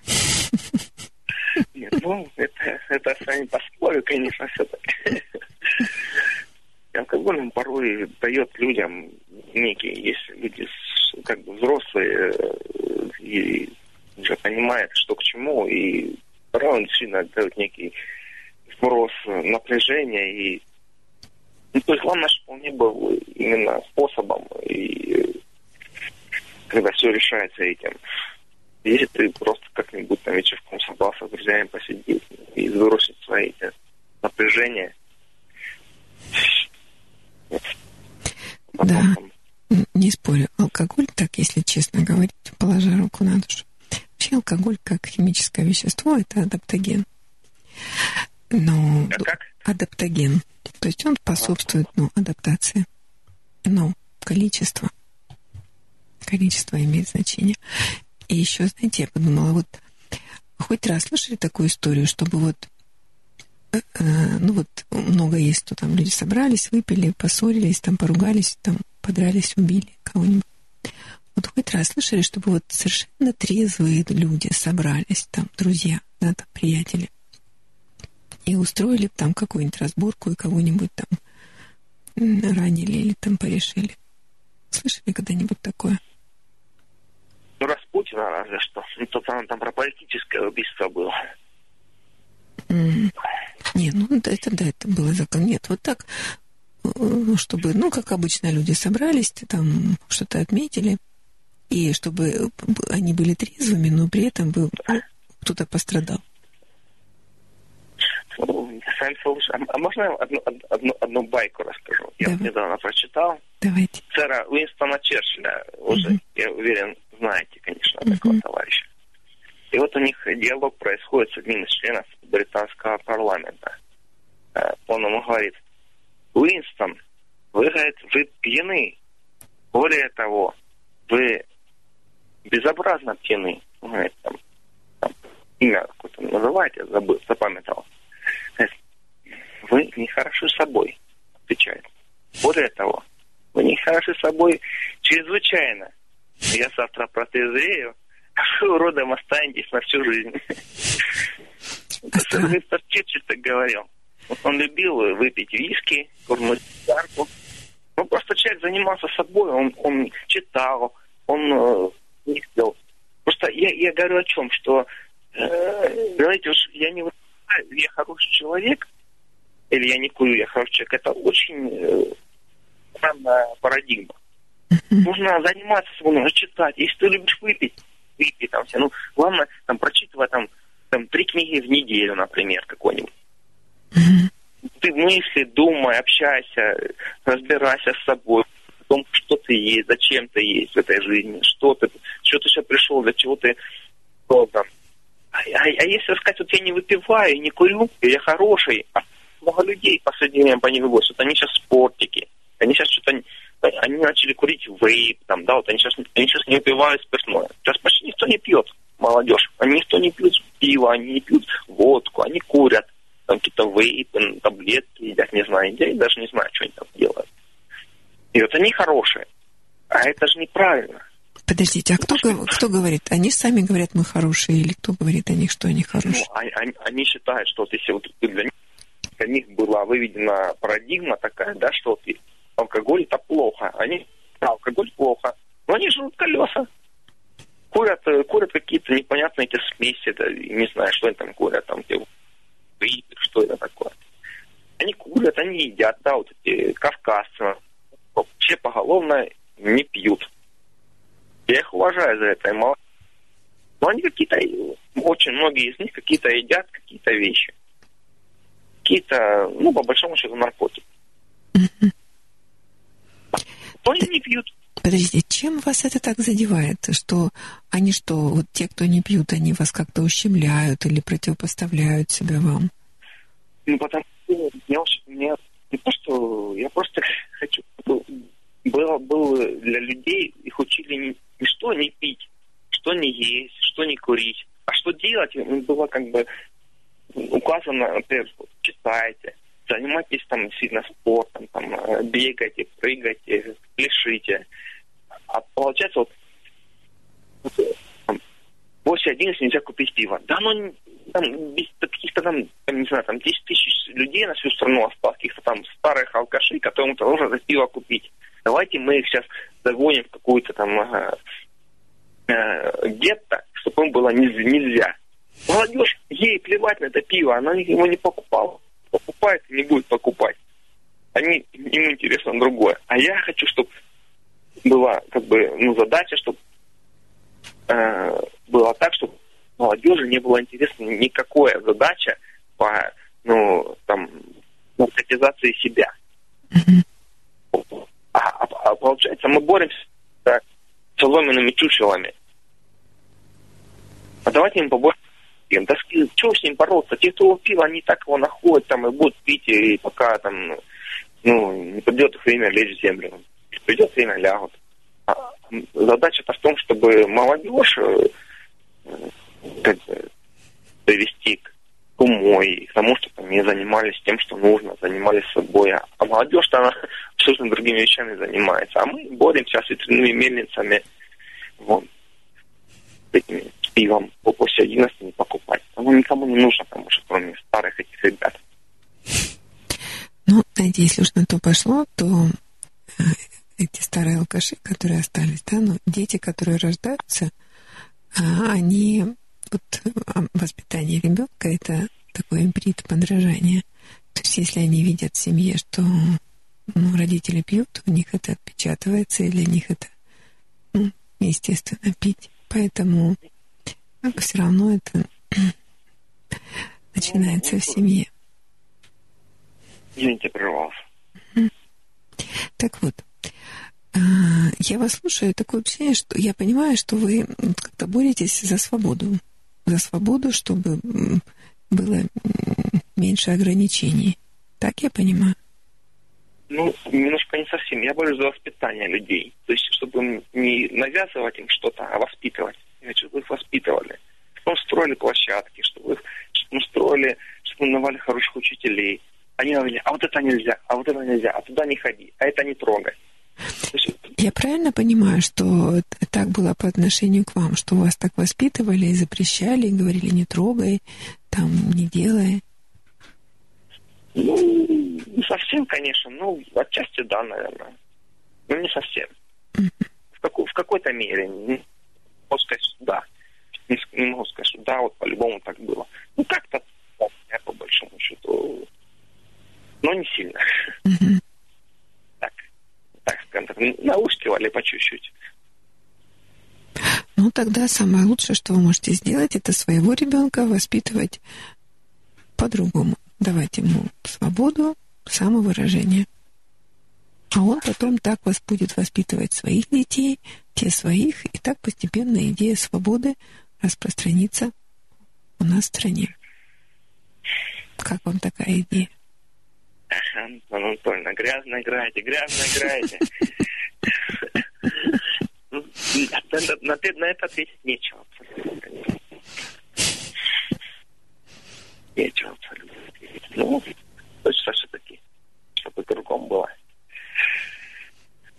Не только то, что я буду воспитывать. А когда вы будете воспитывать своих детей? Ну, как, как только появится, так и буду. А у вас есть уже планы появления детей? Работаю в этом направлении. А на каком этапе? На этапе знакомства, на этапе вы сейчас там на, на, на, этапе, на этапе прямого уже действия. Ага, то есть уже вы познакомились и встречаетесь? Ну, давно сильно. Сколько? Долго. Нет, ну я женат уже сколько сейчас, секунду. Uh-huh. 17 -го года, с 13 -го года женат уже. Uh-huh. А встречаемся еще, еще больше. Uh-huh. То есть ваш весь этот полемический, педагогический запал вполне уже можно прикладывать детям. А, оборвался звонок. Перезвоните, пожалуйста. Я жду.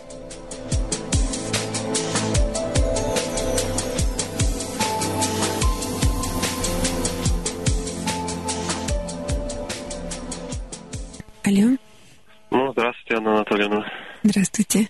Андрей снова. Рада вас слышать, Андрей. Ну, рад вас слышать. Но...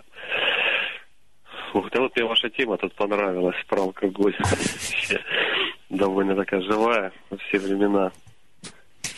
Да, актуально. Я, знаете, сразу позволю себе воспоминания. Я рассказывала а, если помните, был такой период, когда в ночном разговоре был перерыв, и меня пригласили на эхо Ростова вести, ну, вести эту же программу. И было несколько программ, а потом мне редактор говорит, что нет, во-первых, не подходит. Очень долго вы с каждым человеком говорите, там, 2-3 минуты это хватит.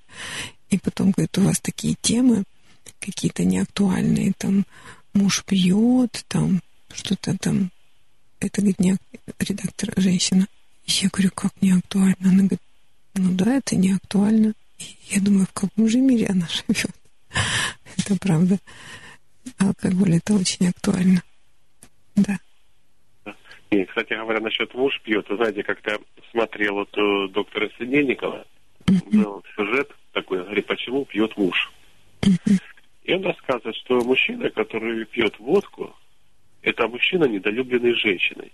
То есть он так вас заполняет, как бы недостаток любви. Ну, я механизм доподлинно не знаю, конечно, как именно это на подсознанном уровне. Ну, как бы такой факт. Он высказал версию, там надо, в принципе, еще как-то разбираться глубже. Ну, у меня, правда, эта теща, когда это услышала, она мне долго плевалась. Говорит, ну какой же дурак, какой же дурак. Как это, говорит, причем, если он пьет, значит он пьет. Без, я тут ни при чем. У меня тесть тогда пил еще, тут момент царство небесное, конечно, уже. Ну, естественно, ну, как бы понятно, в деревне, ну, даже не в деревне, да, любым там мужчина выпивать может. Или, ну, или пьет, или не пьет.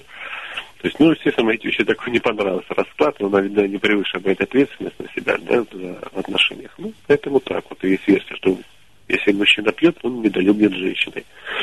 Ну, там нужно разбираться отдельно, да. Вот, поэтому я вот по поводу, что там, алкоголя, вот тоже я выше сейчас вот пример привожу, когда вот сравнить праздники начала 2000-х, как проводились это как сейчас, да? Вот чтобы вот сейчас, да, встретить человека, как-то с бутылкой пива на улице, там, идущего, пьющего, да? Ну, это вообще, это настолько нереально, вот кажется сейчас, это вот вообще, вот сколько вот не пытаюсь, как бы, да, вот специально поймать на этом, да, вот не вижу таких людей, даже вот праздники, в День города, в парке революции, вот ни одного человека. Там, ну, видно, компания как-то в завернутой бутылке в кульке там как-то там шифровались, там, и все. А так, чтобы вот как раньше, я с ужасом вспоминаю 2001 год, там, да, вот День города в парке Горького, там, вообще пиво через два метра там в холодильниках, там все там пьют, курят там на каждом этом, лавочки там заняты, все там пьющими, эти бутылки не успевают уносить. А к вечеру вообще это все в один большой туалет превращается. Там лужи эти мочи, короче, там вообще театралка, парк Горького, все это в туалет превращается. Это как вот страшно вспоминать даже сейчас, потому что как можно было так вот довести да, себя, вот такое состояние вообще, да, как-то вот, э, всем этом участвовать. И тогда столько рекламы было пива. Реклама была, да, все. И вот, знаете, когда мне вот момент единственный такой размышляют, когда вот начинают там в интернете, да, вот эта пропаганда какая-то вестись, вот этого именно, ну, троллинг, вот этот, да, что там все Россию уничтожают, там все там, все там всех уничтожают, там власть все нас вот, избавляется от народа, я говорю, извините. Я говорю, если бы хотели, тут бы не, не ужесточали, потому что алкоголь, как по сути, да, это тоже оружие геноцида, это самое первое. То есть нацию и все. А тут нет. Тут э, почувствовал достаточно разницу только в 10 лет, видимо, Думаю, извините, вы не правы. Ну да, еще Екатерина II говорила, что пьяным народом управлять легче. Да. Ну вот я говорю, даже пример такой иногда приводил в сетях, когда э, в 1914 году вообще создавались общества трезвенников. Uh-huh. То есть там народ вообще не пил. Вот там, говорит, если было, по-моему, 0,5 литров в год на человека, да, вот если сегодняшняя статистика говорит, что 18 литров в год на человека, то тогда было 0,5 литров. И, говорит, производители вина даже бесплатно давали бочки, выкатывали, говорит, вот, Костян, пейте. А те были жестко настроены, они рубили эти бочки, ломали и разливали вино. Сказали, мы не будем это пить. Потому что, говорит, ну зачем нам эти спивающиеся коллеги, которые там ну, семьи, да, разбитые из алкоголя. Они вот видели, понимали, громили питейные заведения, вот эти трезвые бунты даже случались. Я вот эту историю много смотрел, вот этих сюжетов исторических. И вот так. То есть алкоголь выдавали бесплатно. Говорю, а если бы хотели бы, говорю, нам, нам бы тоже все бесплатно, дешевле намного было дать алкоголь, и все, и никаких там не вести, и каких-то там скрытых войн против нас. Вот так что тут и все. Тут просто, просто и понятно. Да. Согласна.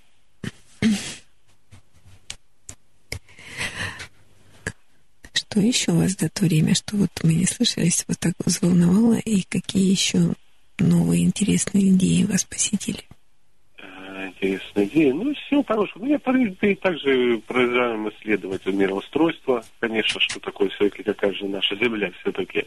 Mm-hmm. Очень даже, знаете, тоже там в сетях целый этот поднялся. Хипиш там разделились на плоскоземельщиков и, шара... и шаровиров. Они такие, ну, естественно, да, если, как сказать, если э, как-то есть сторонники, есть противники, да, то есть в любом вопросе будут. Это так, принцип равновесия да, на Вселенной. И вот они спорят, там одни кричат земля шар, другие плоскость, естественно, приводят аргументы каждый свои там, да. И думаю, ну это думаю, какое же торжество разума.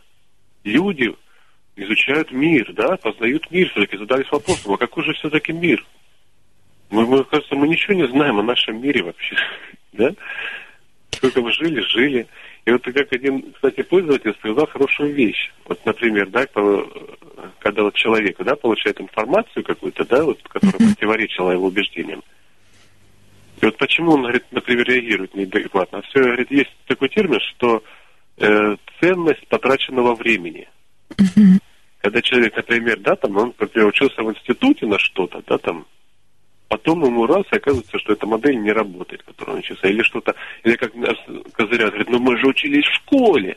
как так может быть? Нам же в школе, я вот тоже с коллегой, вообще у нас иногда, короче, сильные дискуссии происходят по поводу там даже исторических данных каких-то.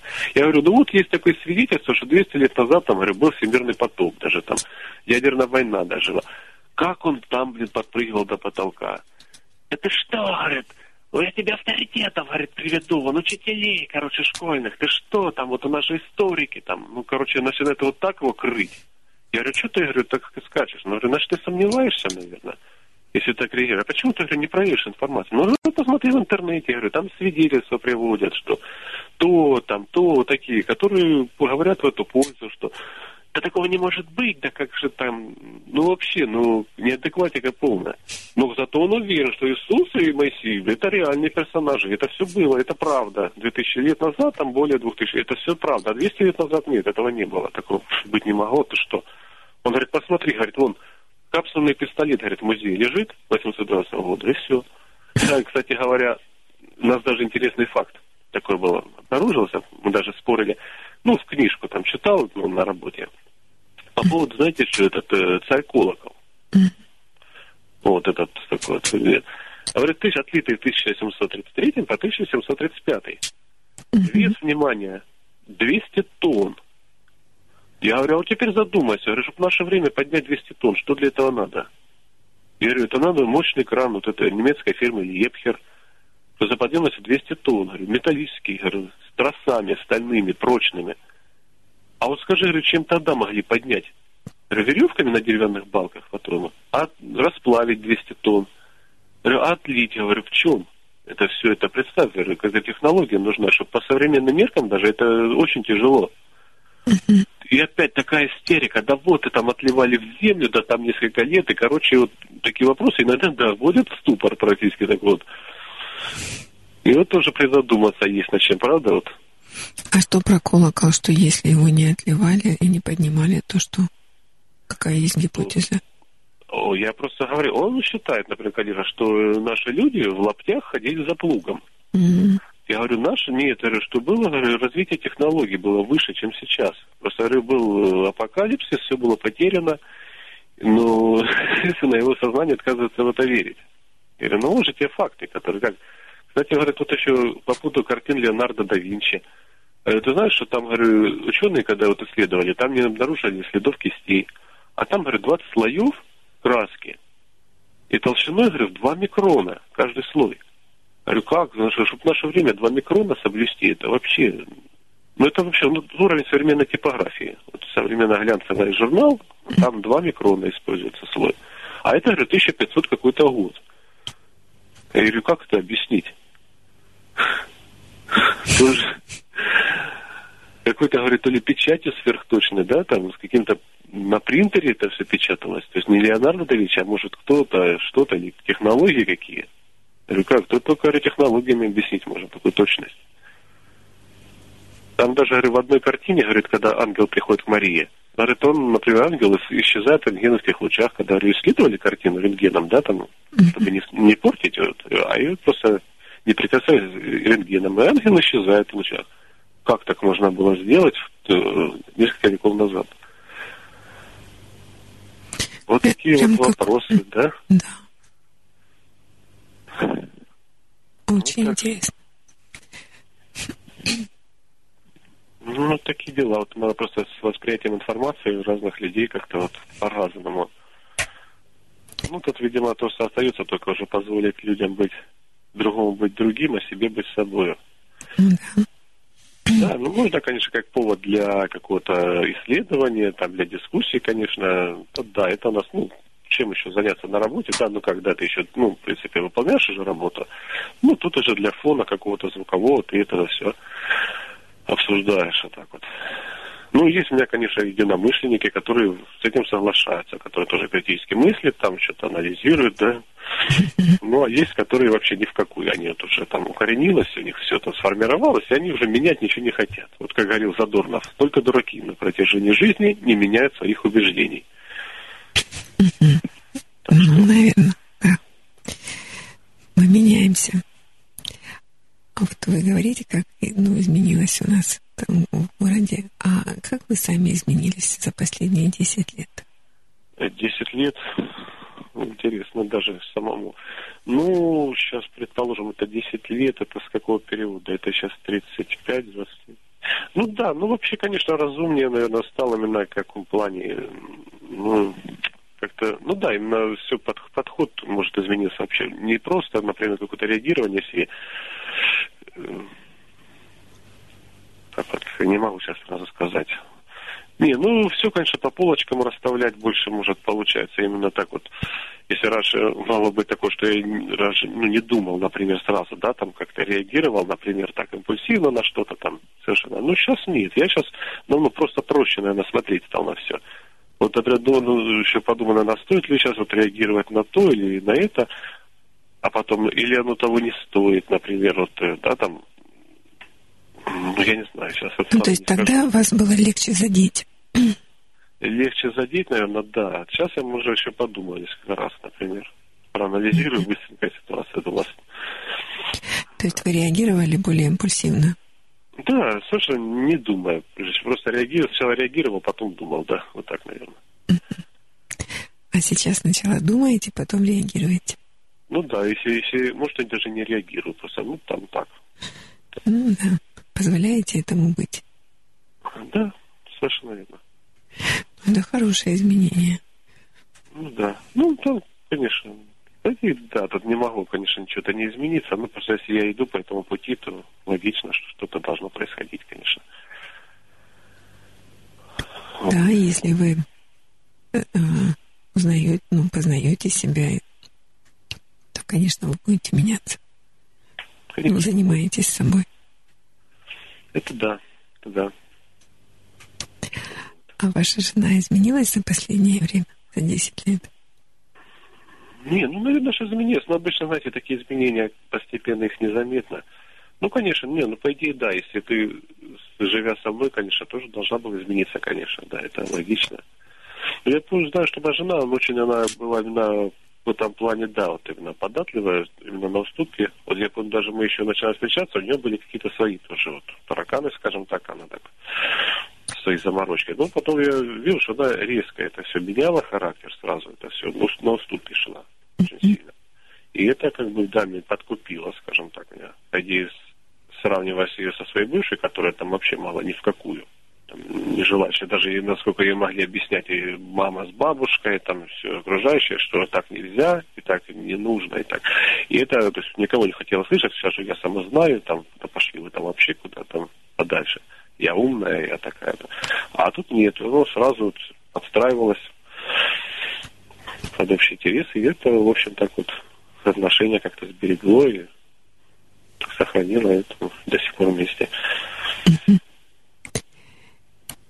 И какие чувства вот вы сейчас испытываете к вашей жене? Ну, какие тогда, какие сейчас?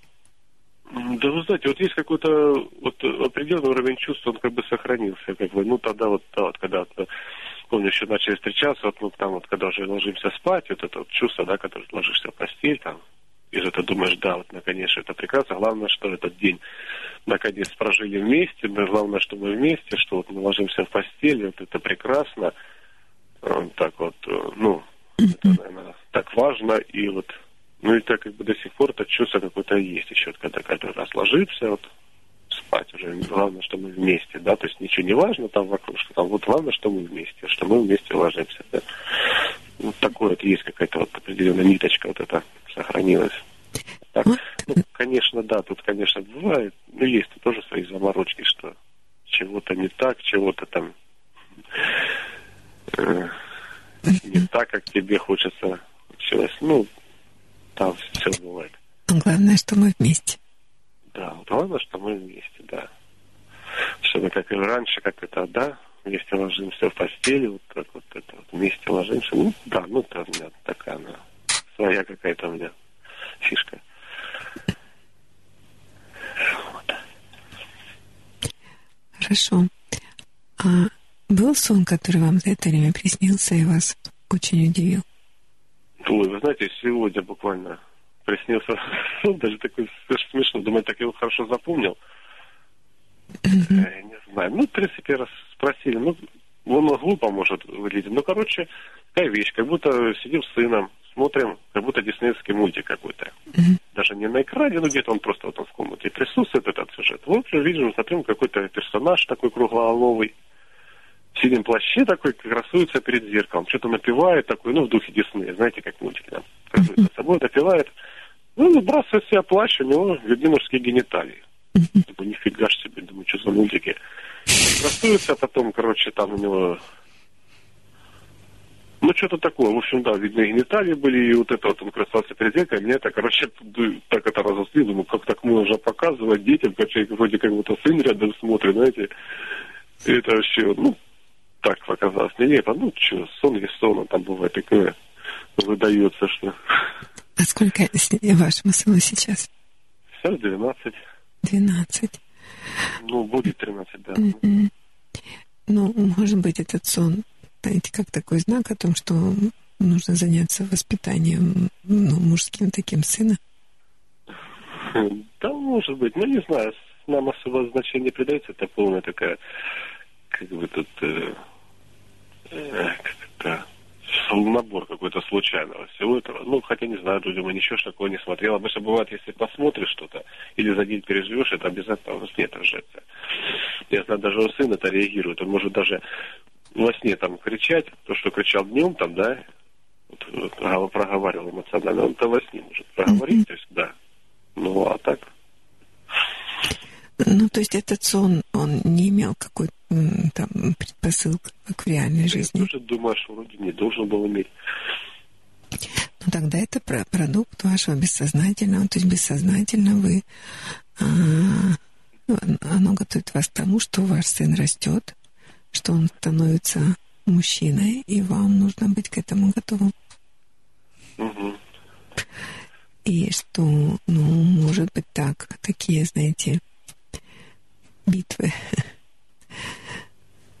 ну, какие-то ну, противоречия, такие конфликты, он же, ну, он же мужчина. Ну, что конфликты, оно само собой, это все это уже понятно. Они уже как частью жизни уже и так стали. Тут, это понятное дело. Тут у него, короче, как вы сами говорите, что такая вот за пространство у него такая борьба. Прям, ну, естественно, еще маленький появился у него тоже. Не чувствуете, что внимание забирает. Ну, поэтому, да, ну, тут справа приходится справляться. Всякому тут убеждает, уговаривает, что стараешься на что-то не реагируешь, даже бурно там, ну, себя надо вспомнить сначала, а потом уже судьи. По такому принципу тоже. Так что... Если говорить о половом воспитании, о сексуальном, то, ну, наверное, даже странно думать, там ему 12 лет, и что, ну, это о безопасности в сексе. Безопасности в каком плане? Заражение болезнями, нежелательная беременность. А.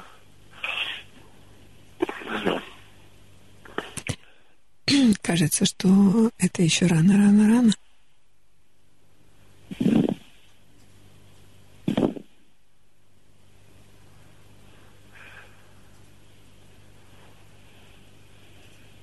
Да? Э, да, да. Я просто жду, когда вы скажете. Ну, вам кажется, что это очень рано говорить с ним об этом сейчас? Э, да нет, надо да, в любом возрасте, но я думаю, просто своевременная подача информации, которая тоже, чтобы, как говорится, по принципу не навреди. Ну, тогда нужно дождаться какого-то вопроса ну, с его стороны.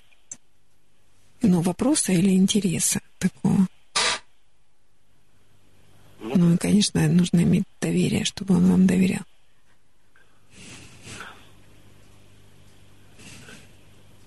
не боялся спрашивать, не боялся там осуждения или того, что там рано тебе еще.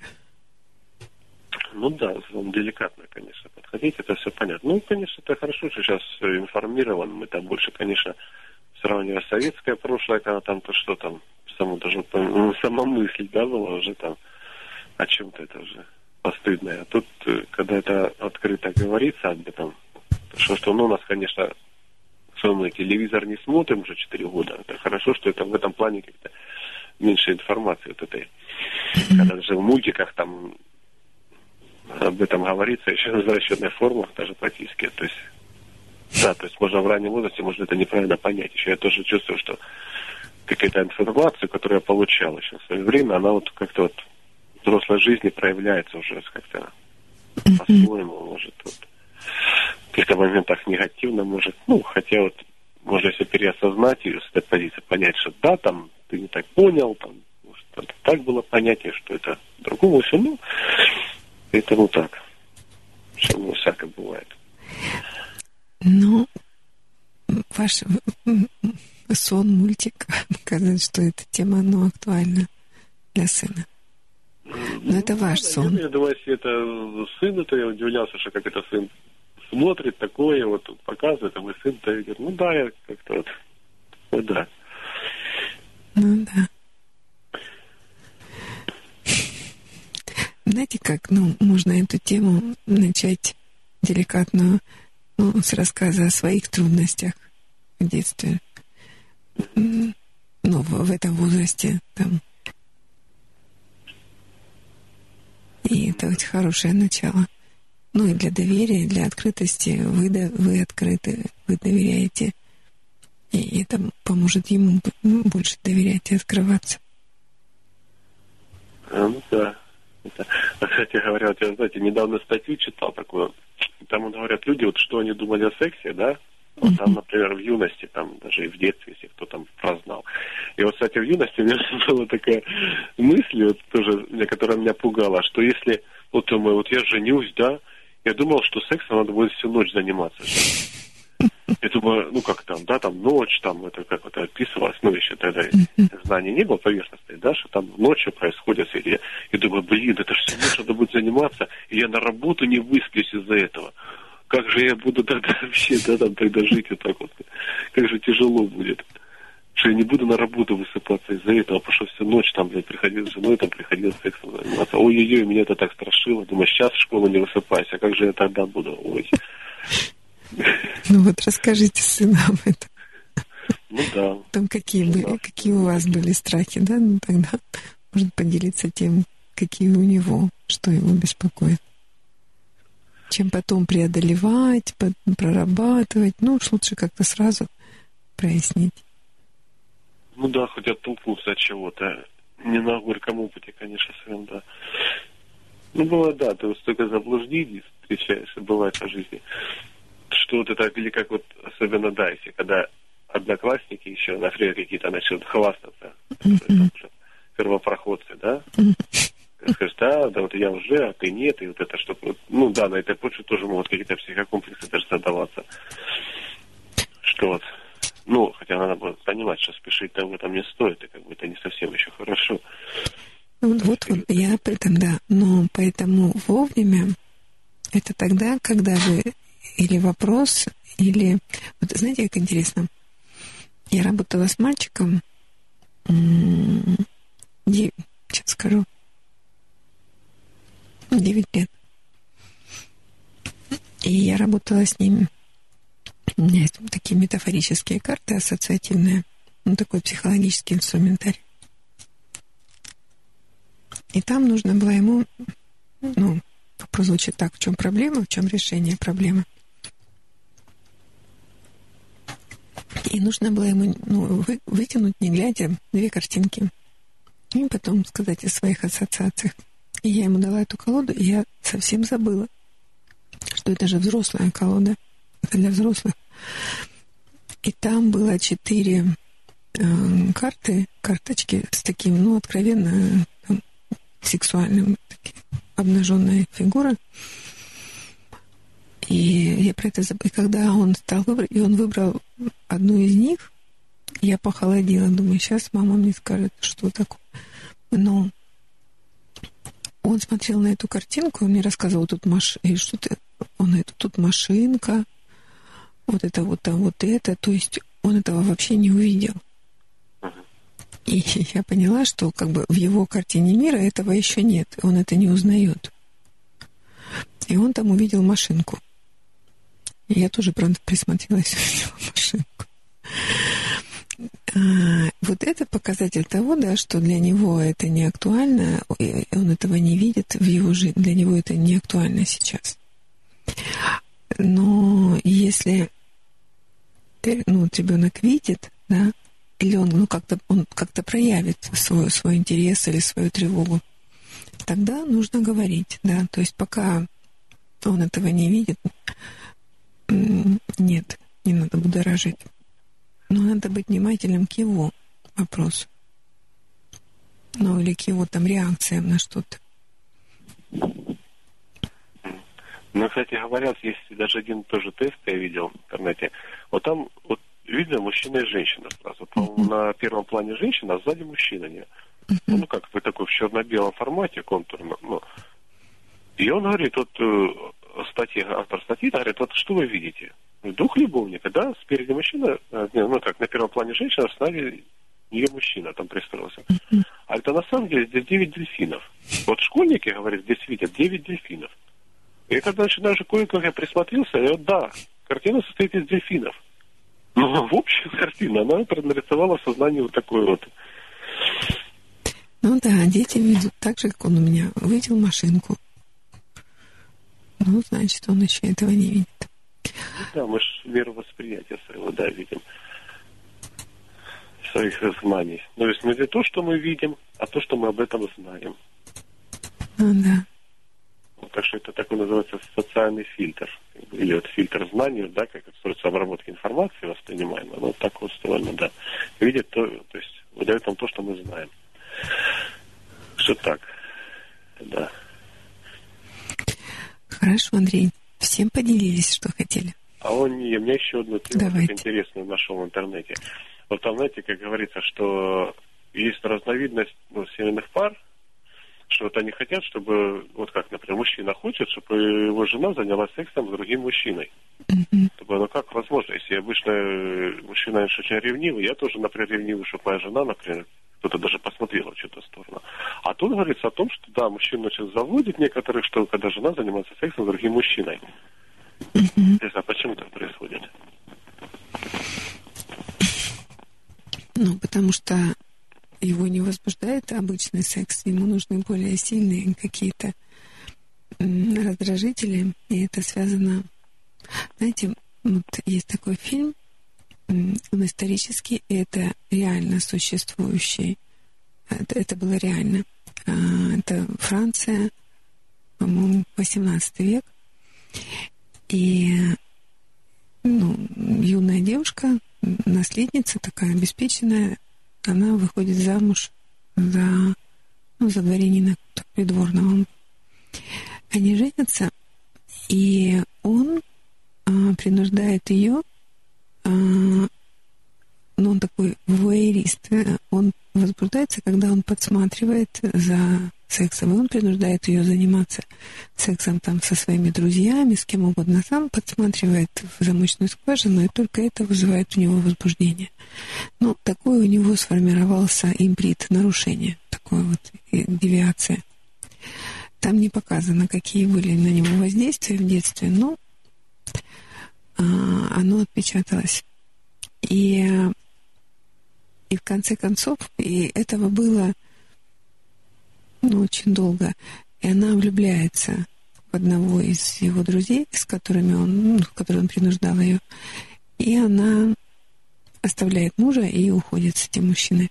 И для него, для мужа это невыносимо, и он там преследует ее, решает ее, преследует ее молодого мужа, и она решает защищаться. И поскольку тогда э, женщина не могла защищать свои интересы в суде, она нанимает адвоката, он представляет ее интересы. А, и в чем был суд? Ее бывший муж а, иск ее мужу ну, какую-то баснословную сумму денег. То есть тот был просто бы разорен дотла. И она решает помочь. Она нанимает адвоката, и э, она вызывает э, свидетелями в суд всех, ну, очень многих этих ее половых партнеров.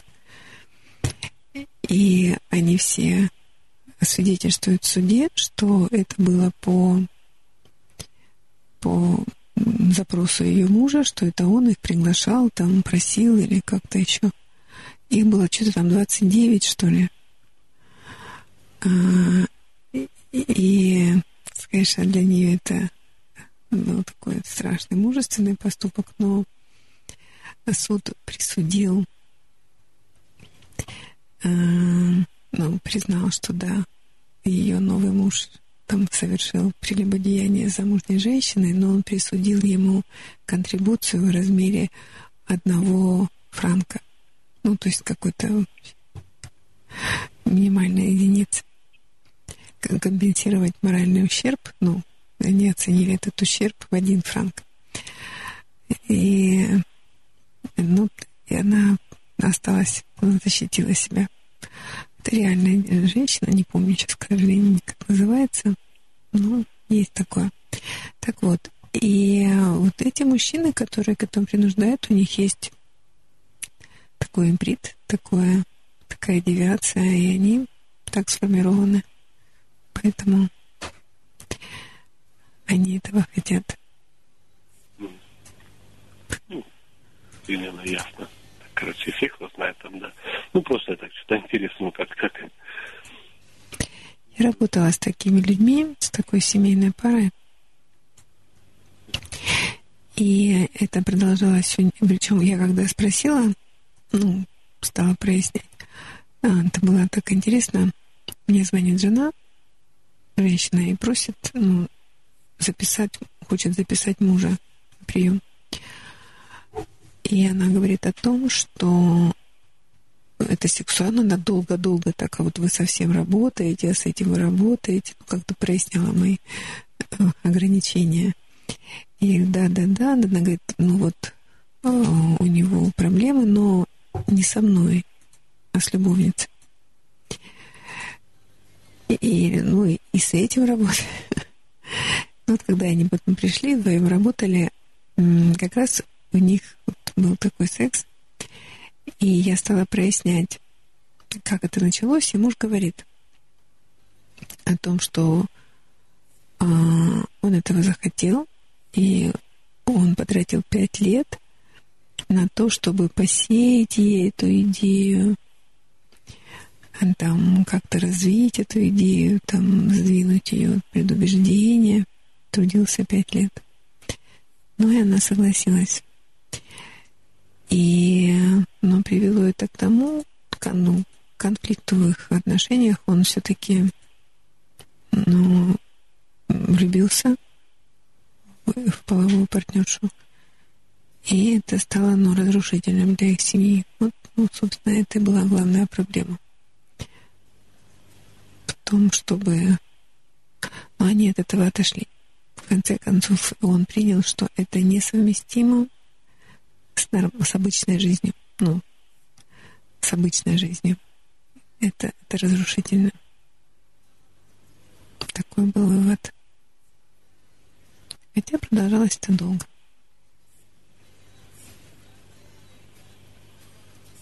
Ну да, я, кстати, когда смотрел сюжет один этого, не помню, ну, в общем, фамилия Лазарев, это тоже экстрасенс, ученый. Mm-hmm. И вот он тоже по поводу всевозможных таких отклонений рассказывал, что вообще вот, ну, все в сексе как таковом нужна дозировка. Ну, то есть он говорит, лучшая приправа к любой еде – это голод. Если, говорит, уже начинаются какие-то, ну, извращения, уже свингерство начинается, да, там, уже, а тут уже, значит, просто как, когда уже люди не получают просто удовольствие, просто от секса вдвоем. Mm-hmm. Он просто надоедает, начинается, нужно когда повышать, так сказать, зону, дозу удовольствия, да?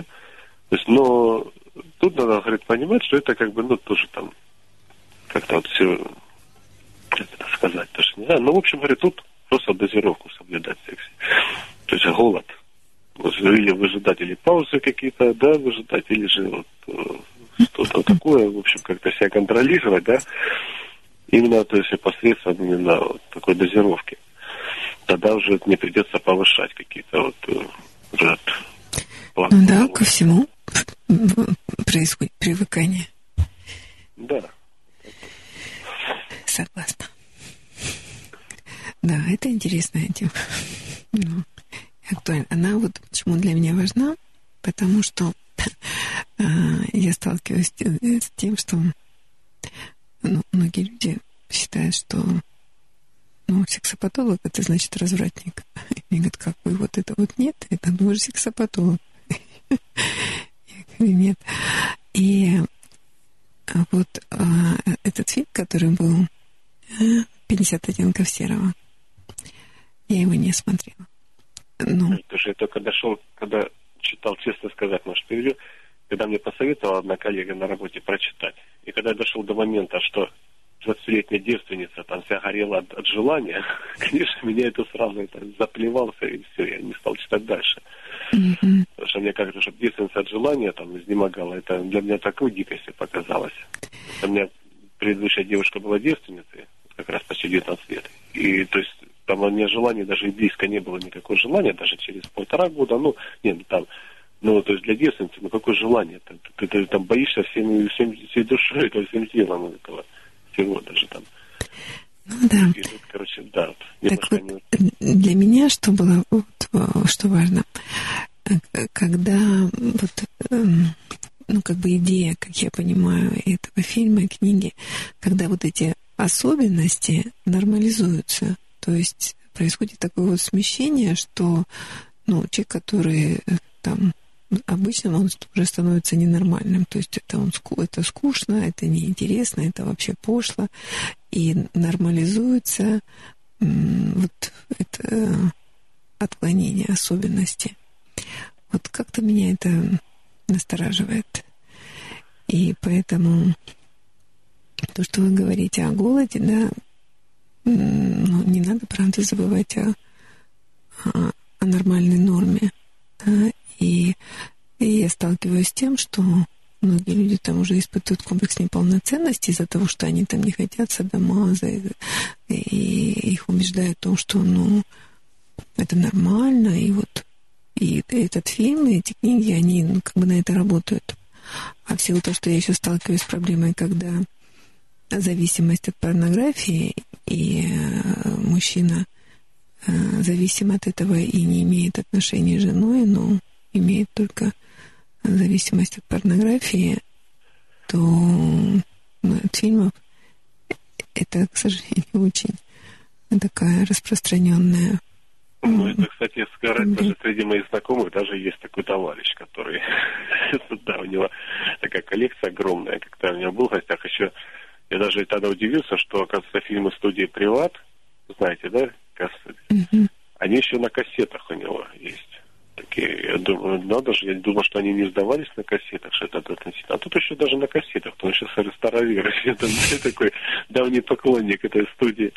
И уже нас, нас заканчивал современными дисками, там 10 в одном, там у него, я тоже секретарь мне показал, я говорю, нифига себе, а зачем столько? Он говорит, Домиш, ну я понимаю, что там видик без порнухи деньги на ветер, но зачем столько? И хотя он жил при этом с женщиной, ну, не знаю, может, ну, просто жечь, они оба как два смешарика их называл. Такие вот.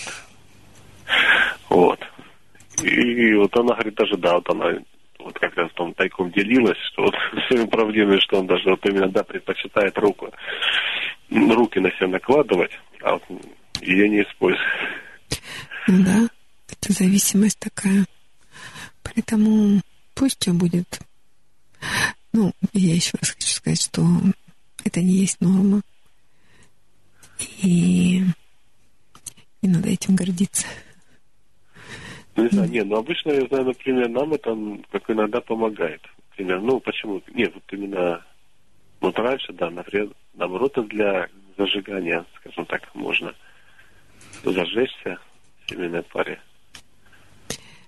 Но, опять же, доза имеет значение.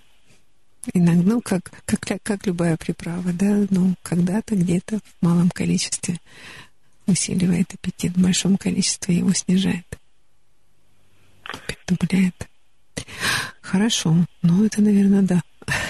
Правда, интересная тема. Тогда все темы, которые вас волновали, сказали, Андрей. Э, да, в общем, да, что сейчас вспомнил, просто хотелось позвонить, просто пообщаться там.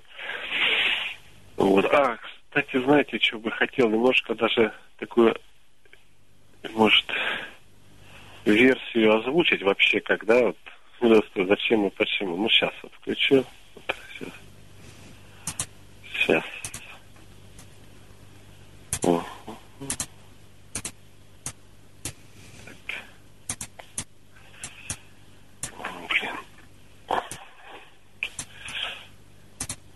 Так, так, так, сейчас, сейчас, сейчас, сейчас. Это было. Что это что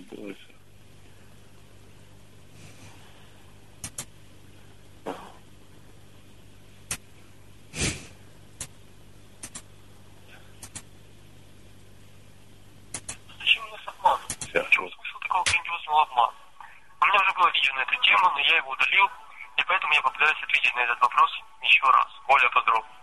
Сразу предупреждаю, что отвечать я на него буду с позиции христианина. Если это кого-то раздражает, то лучше не смотрите это видео.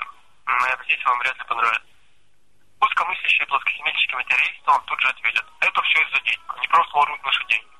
Ну, допустим, такой довольно известный американский плоскоземельщик под ником Better Successful всегда именно так и отвечает. Ну, это все из-за денег. Но это, конечно, полный бред. Деньги тут вообще стоят на последнем месте. Не из-за денег. Я начну издалека. Кто такой дьявол? Дьявол – это противник Бога. Он ненавидит Бога, и он ненавидит людей, так как они являются творениями Бога. Почему дьявол ненавидит людей? Потому что он им завидует. Ведь у любого человека есть шанс спасти свою душу и стать подобным Богу. У дьявола такой возможности уже нет. Именно поэтому он такой злой. Смысл его существования – погубить как можно большее количество человеческих душ. Чем больше душ он загубит, тем больше у него будет рабов в аду, в вечности. Дьявол питается человеческими душами, и люди для него как батарейки.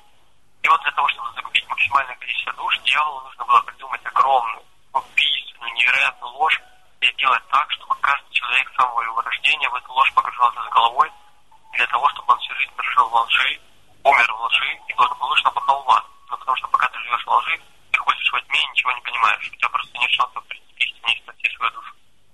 И, в общем, дьявол придумал такую грандиозную ложь. Это и есть шарообразная Земля вместе с этим космосом и вся эта поганая гелиоцентрическая система. Именно дьявол разработал эту штуку, не какие-нибудь там ученые Древней Греции, ни Жордана Бруно, ни Коперника, ни Галилей. Всю эту систему разработала именно сатана, именно поэтому гелиоцентрическая система прошла на сатанизм. Материалов по этой теме достаточно. И потом же дьявол вложил в умы ученых эту лживую идею, и они уже все это распространили. Почему люди им поверили? Опять же говорю, я отвечаю христианства, и на тот момент вся Европа уже давно и надежно находилась в ересь. Христианство там было формальное, чисто внешнее, сами понимаете, отпущение грехов за деньги это не дело. Люди на тот момент уже сами пожелали отвернуться от Бога, им нужно было что-нибудь, что подтолкнуло бы их к этому решению. И вот тут им подсунули эту идею своеобразной землей, которая полностью противоречит Библии. И впоследствии это неминуемо привело к распространению атеизма. Любому адекватному человеку понятно, что с шарообразной земли, без теории теории большого взрыва не было бы никакого атеизма на тот момент. Шарообразная земля с бесконечной вселенной полностью заточена под бездушие. И это и есть одна из причин видения в том, что Бога нет, и что дьявола тоже нет, так как величайшая победа сатаны над родом людским заключается в том, что ему удалось убедить людей, что его нет. Люди смеются над этим. Кто-нибудь сейчас, возможно, смотрит этот ролик и думает, да что вообще несет этот поехавший мракобес? Вот об этом я и говорю.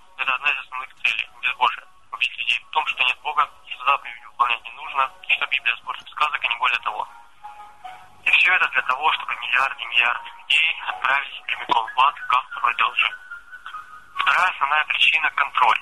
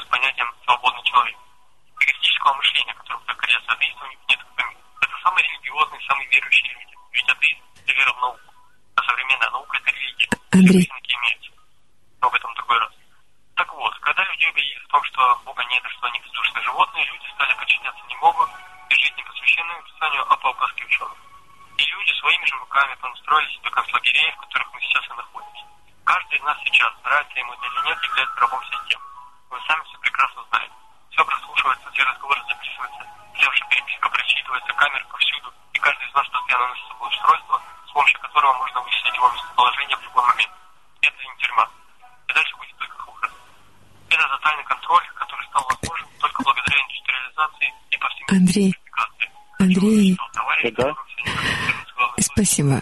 А, ну, вот там нас тоже слушают, и надо указывать обязательно источник информации. Укажите, пожалуйста, скажите, кто Да, это. канал YouTube, значит, э, называется видео «Зачем нас обманывать?». Ну, в общем, я примерно хотел, да, вот мне нравится эта позиция. Очень А, кто, кто автор? Автор что точно не знаю канал, ну, просто называется «Зачем нас обманывать?». Вот, называется это. Вот, кстати говоря, вот знаете, как мне было соображение такое, даже вот размышлял, да, когда вот создавался именно даже вот Советский Союз, да, вот по-моему, с определенной целью. Вот, кстати, знаете, как мне нравится выражение понравилось в этом фильме «Сволочи». Смотрели фильм? Нет, ну там есть такое выражение, когда ну, вот Андрей Панин рассказывает. Вот, вот эти дети, говорят, не боятся ни Бога, ни черта, ни советской власти. То есть, говорит, советская власть, да, то есть была выше Бога, черта, получается. Ну, то есть тоже, да, то есть создавалось именно какой как вариант, э, то есть то есть своего рода такой захват управления, да, вот сознанием людей вообще, вот, людей, вот, естественно, что надо было дать людям, да, то есть это так доказать, собственно, да, что Бога нет, то есть над, над небом поднялись, посмотрели вокруг, да, а что, а Бога нету там, вот он, видите, планета, космос бесконечный, да, вот, ну там, да, есть ученые, правда, есть это, да, да, и вот это все вот надо в это верить. Ну, то есть, соответственно. Андрей, ну, да, такая есть гипотеза. Я просто за- зацепилась, э, когда услышала и хотела бы добавить по поводу дьявола, выступить его адвокатом. Отец Булгакова м, был профессором Киевской духовной академии, и он а, занимался и изучением ереси, ну, всего этого сатанизма. И, ну, Булгаков, поэтому такой тоже знаток. И он писал о том, что дьявол, он искушает людей. Но когда люди поддаются искушению, он не радуется, он грустит. И вот в фильме «Мастер и Маргарита» это очень хорошо видно. Играет Басилашвили, когда он, он грустит, он говорит, люди, люди, он как-то так их оправдывает. И говорит, да, вот квартирный вопрос испортил москвичей. Почему он грустит? Потому что, ну, есть такая традиция, говорит, что если он искушает человека, человек устоит перед искушением, и если этот праведник за него помолится, и таких праведников будет много, которые будут молиться за него, то он сможет вернуться в рай. Он-то был изгнан из рая. И поэтому, ну, мне как-то эта теория близка о том, что э, искушение есть везде и всюду, и устоять перед ним очень трудно, но, но, но необходимо. Так вот, интересная мысль, когда вы высказываете. То есть, если он, э, как говорится, искушает, человек поддался и все, то есть он уже расстроился. А если не поддался, то есть, а, ну, видимо, задача такая, да, что есть, э, вводить в искушение, но Да. Или что, или проверять людей, да, таким образом, наверное, как-то это настраивать, да? Ну да, испытывать их, проверять, и, но в то же время давать им возможность устоять и встать на праведный То путь. есть такая проверка на вшивость. Да. Но есть в этом интерес, если праведники за него попросят, будут молиться за него, то его помилует Господь. Потому что он-то не устоял сам перед искушением гордыни. За это был и свергнул, изгнан. Поэтому он теперь собирает такие себе бонусы, условно говоря. А, ну вот правильно, с одной стороны верно. Вот смотрите, вот если была предложена модель, да, такой Земли, потом люди тут начали вдруг соображать, что что-то здесь не так, и вот это исследовать, да, тема. То есть была дается ложь, человеку даже с какой-то с определенной целью заставить его, например, думать. Есть, и вот тут, возможно, какой-то, ну, короче, сейчас надо, да, мысль приведенная сна, надо ее развить будет. Очень даже может быть. Видите, сколько мы сегодня знаем, тут, представляете, если когда мы уже по-другому на все это взглянем, скорее всего, даже и как-то нам научный подход изменится, ну, именно конкретно для каждого человека, что откроются другие какие-то вот Да. да, да, да, добавить, что вот это в части объясняет. А я тот, кто творит зло, но желает зла, но творит добро. То есть он искушает, но он дает возможность устоять. И тем А, самым ну, это сотворить знаете, добро. Это как вот если полицейский отказался от взятки, да, а его потом поощрили за это. Он искушает взяткой, да, а потом раз он отказался, и его поощрили. И это хорошо, то есть он даже это... Ну да, тут аналогию такую можно провести. Вот, хорошо, Андрей, спасибо вам. Ну, давайте, да, надо тоже дать возможность другим людям поговорить. Спасибо. Это да, счастливо, и мне ж немножко сейчас вот так. Ну, в общем, мне, мне понравилось, в общем, с вами общаться, да. Умеете слушать, отличать некоторых, так что умеете всегда прислушаться. Это, это приятно, знаете, наверное, радует, когда тебя могут услышать. Взаимно. Спокойно, хотя бы спокойно, просто хотя бы, если бы там не поддержать, но хотя бы выслушать, да, и ну да, это очень ценно, умение слушать. Всё, ну, давайте, продолжайте в том же духе, становитесь лучше. Думаю, вы все равно растете в своем плавании, в своем мастерстве. Я стараюсь. Все, новый горизонт там вам. Все больше, кажется, счастливых людей, ушедших от вас. Ну, ладно, все, Наталья, все, до свидания. Думаю, там на скорой встрече, может, на акции где-нибудь еще или в эфире. Все, удачи, в общем. Давайте. Спасибо за звонок. И мы продолжаем нашу программу «Ночной разговор» в ночном эфире нашего рок-радио «Тихий Дон». Я жду вашего звонка по телефону 8 903 406 73 76 и городской в Ростове-на-Дону 256 73 76. Звоните.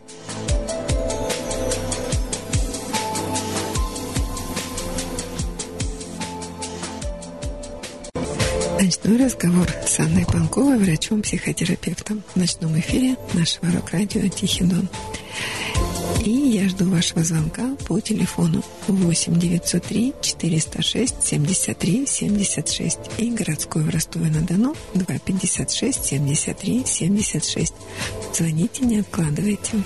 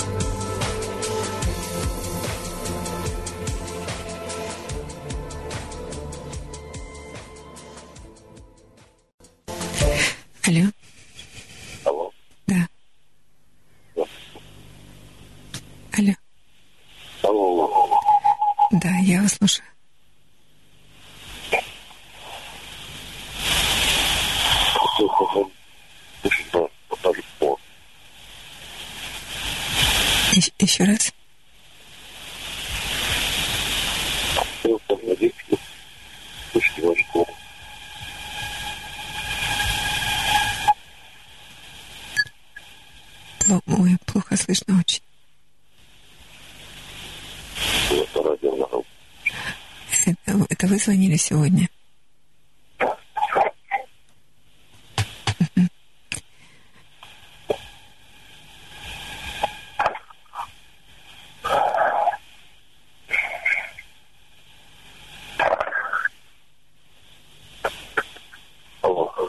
Да, да, я слушаю. Вы, вы по приемнику слушаете? Ну, ну, ну, да, выключите, пожалуйста.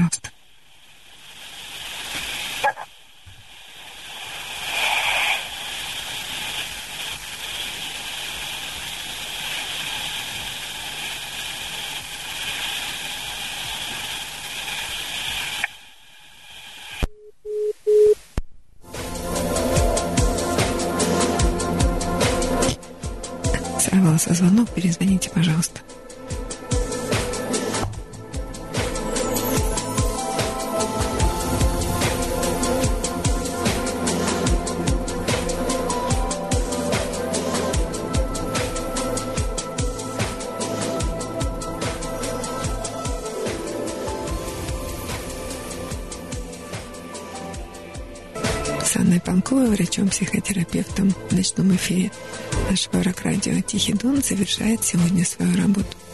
Спасибо тем, кто слушал, спасибо тем, кто звонил, спасибо, Ваня. До следующей программы. А, вернее, не до следующей программы. Следующей программы не будет. То есть... Будет сюрприз. Да, будет сюрприз. Эта программа выйдет в эфир 7 июля, а 25 июля, ой, 25 июня добро пожаловать на чисто по-ростовски, на Зеленый остров. И тогда, может быть, до встречи. До свидания. В ночь с пятницы на субботу мы должны прекратить наши отношения. Я говорю, а почему? Он говорит, а мне с тобой плохо. В эфире «Ночной разговор». У меня есть одна подружка. В последнее время мы как бы стали с ней меньше общаться, не потому что я такая плоха, а потому что она эгоистка.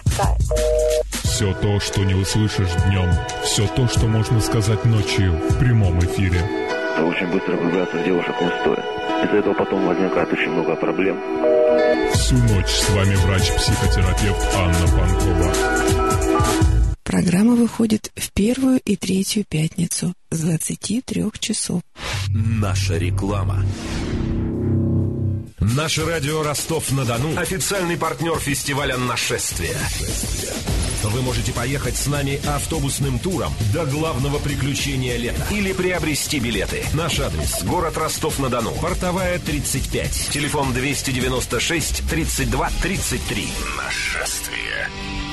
Защищают от солнца, украшают интерьер, создают настроение. Шторы, жалюзи и ламбрикены в магазине «Аккорд Плюс». Собственный пошивочный цех, низкие цены. Телефон 8 950 850 4 четверки. Сайт штороростов.рф. Художественная мастерская дорого купит старые янтарные изделия. Бусы, браслеты, броши и куски янтаря, а также фарфоровые статуэтки времен СССР. Проспект Буденовский, 93, дом быта, первый этаж. Телефон 279 67 88. Живописные участки ищут своих хозяев. От нас до Ростова один шаг. Все коммуникации, широкие асфальтированные дороги. От вас только желание построить дом своей мечты. Звоните сейчас 275 75 05 275 75 05 проще простого. Телефон рекламной службы в Ростове-на-Дону 296 32 33.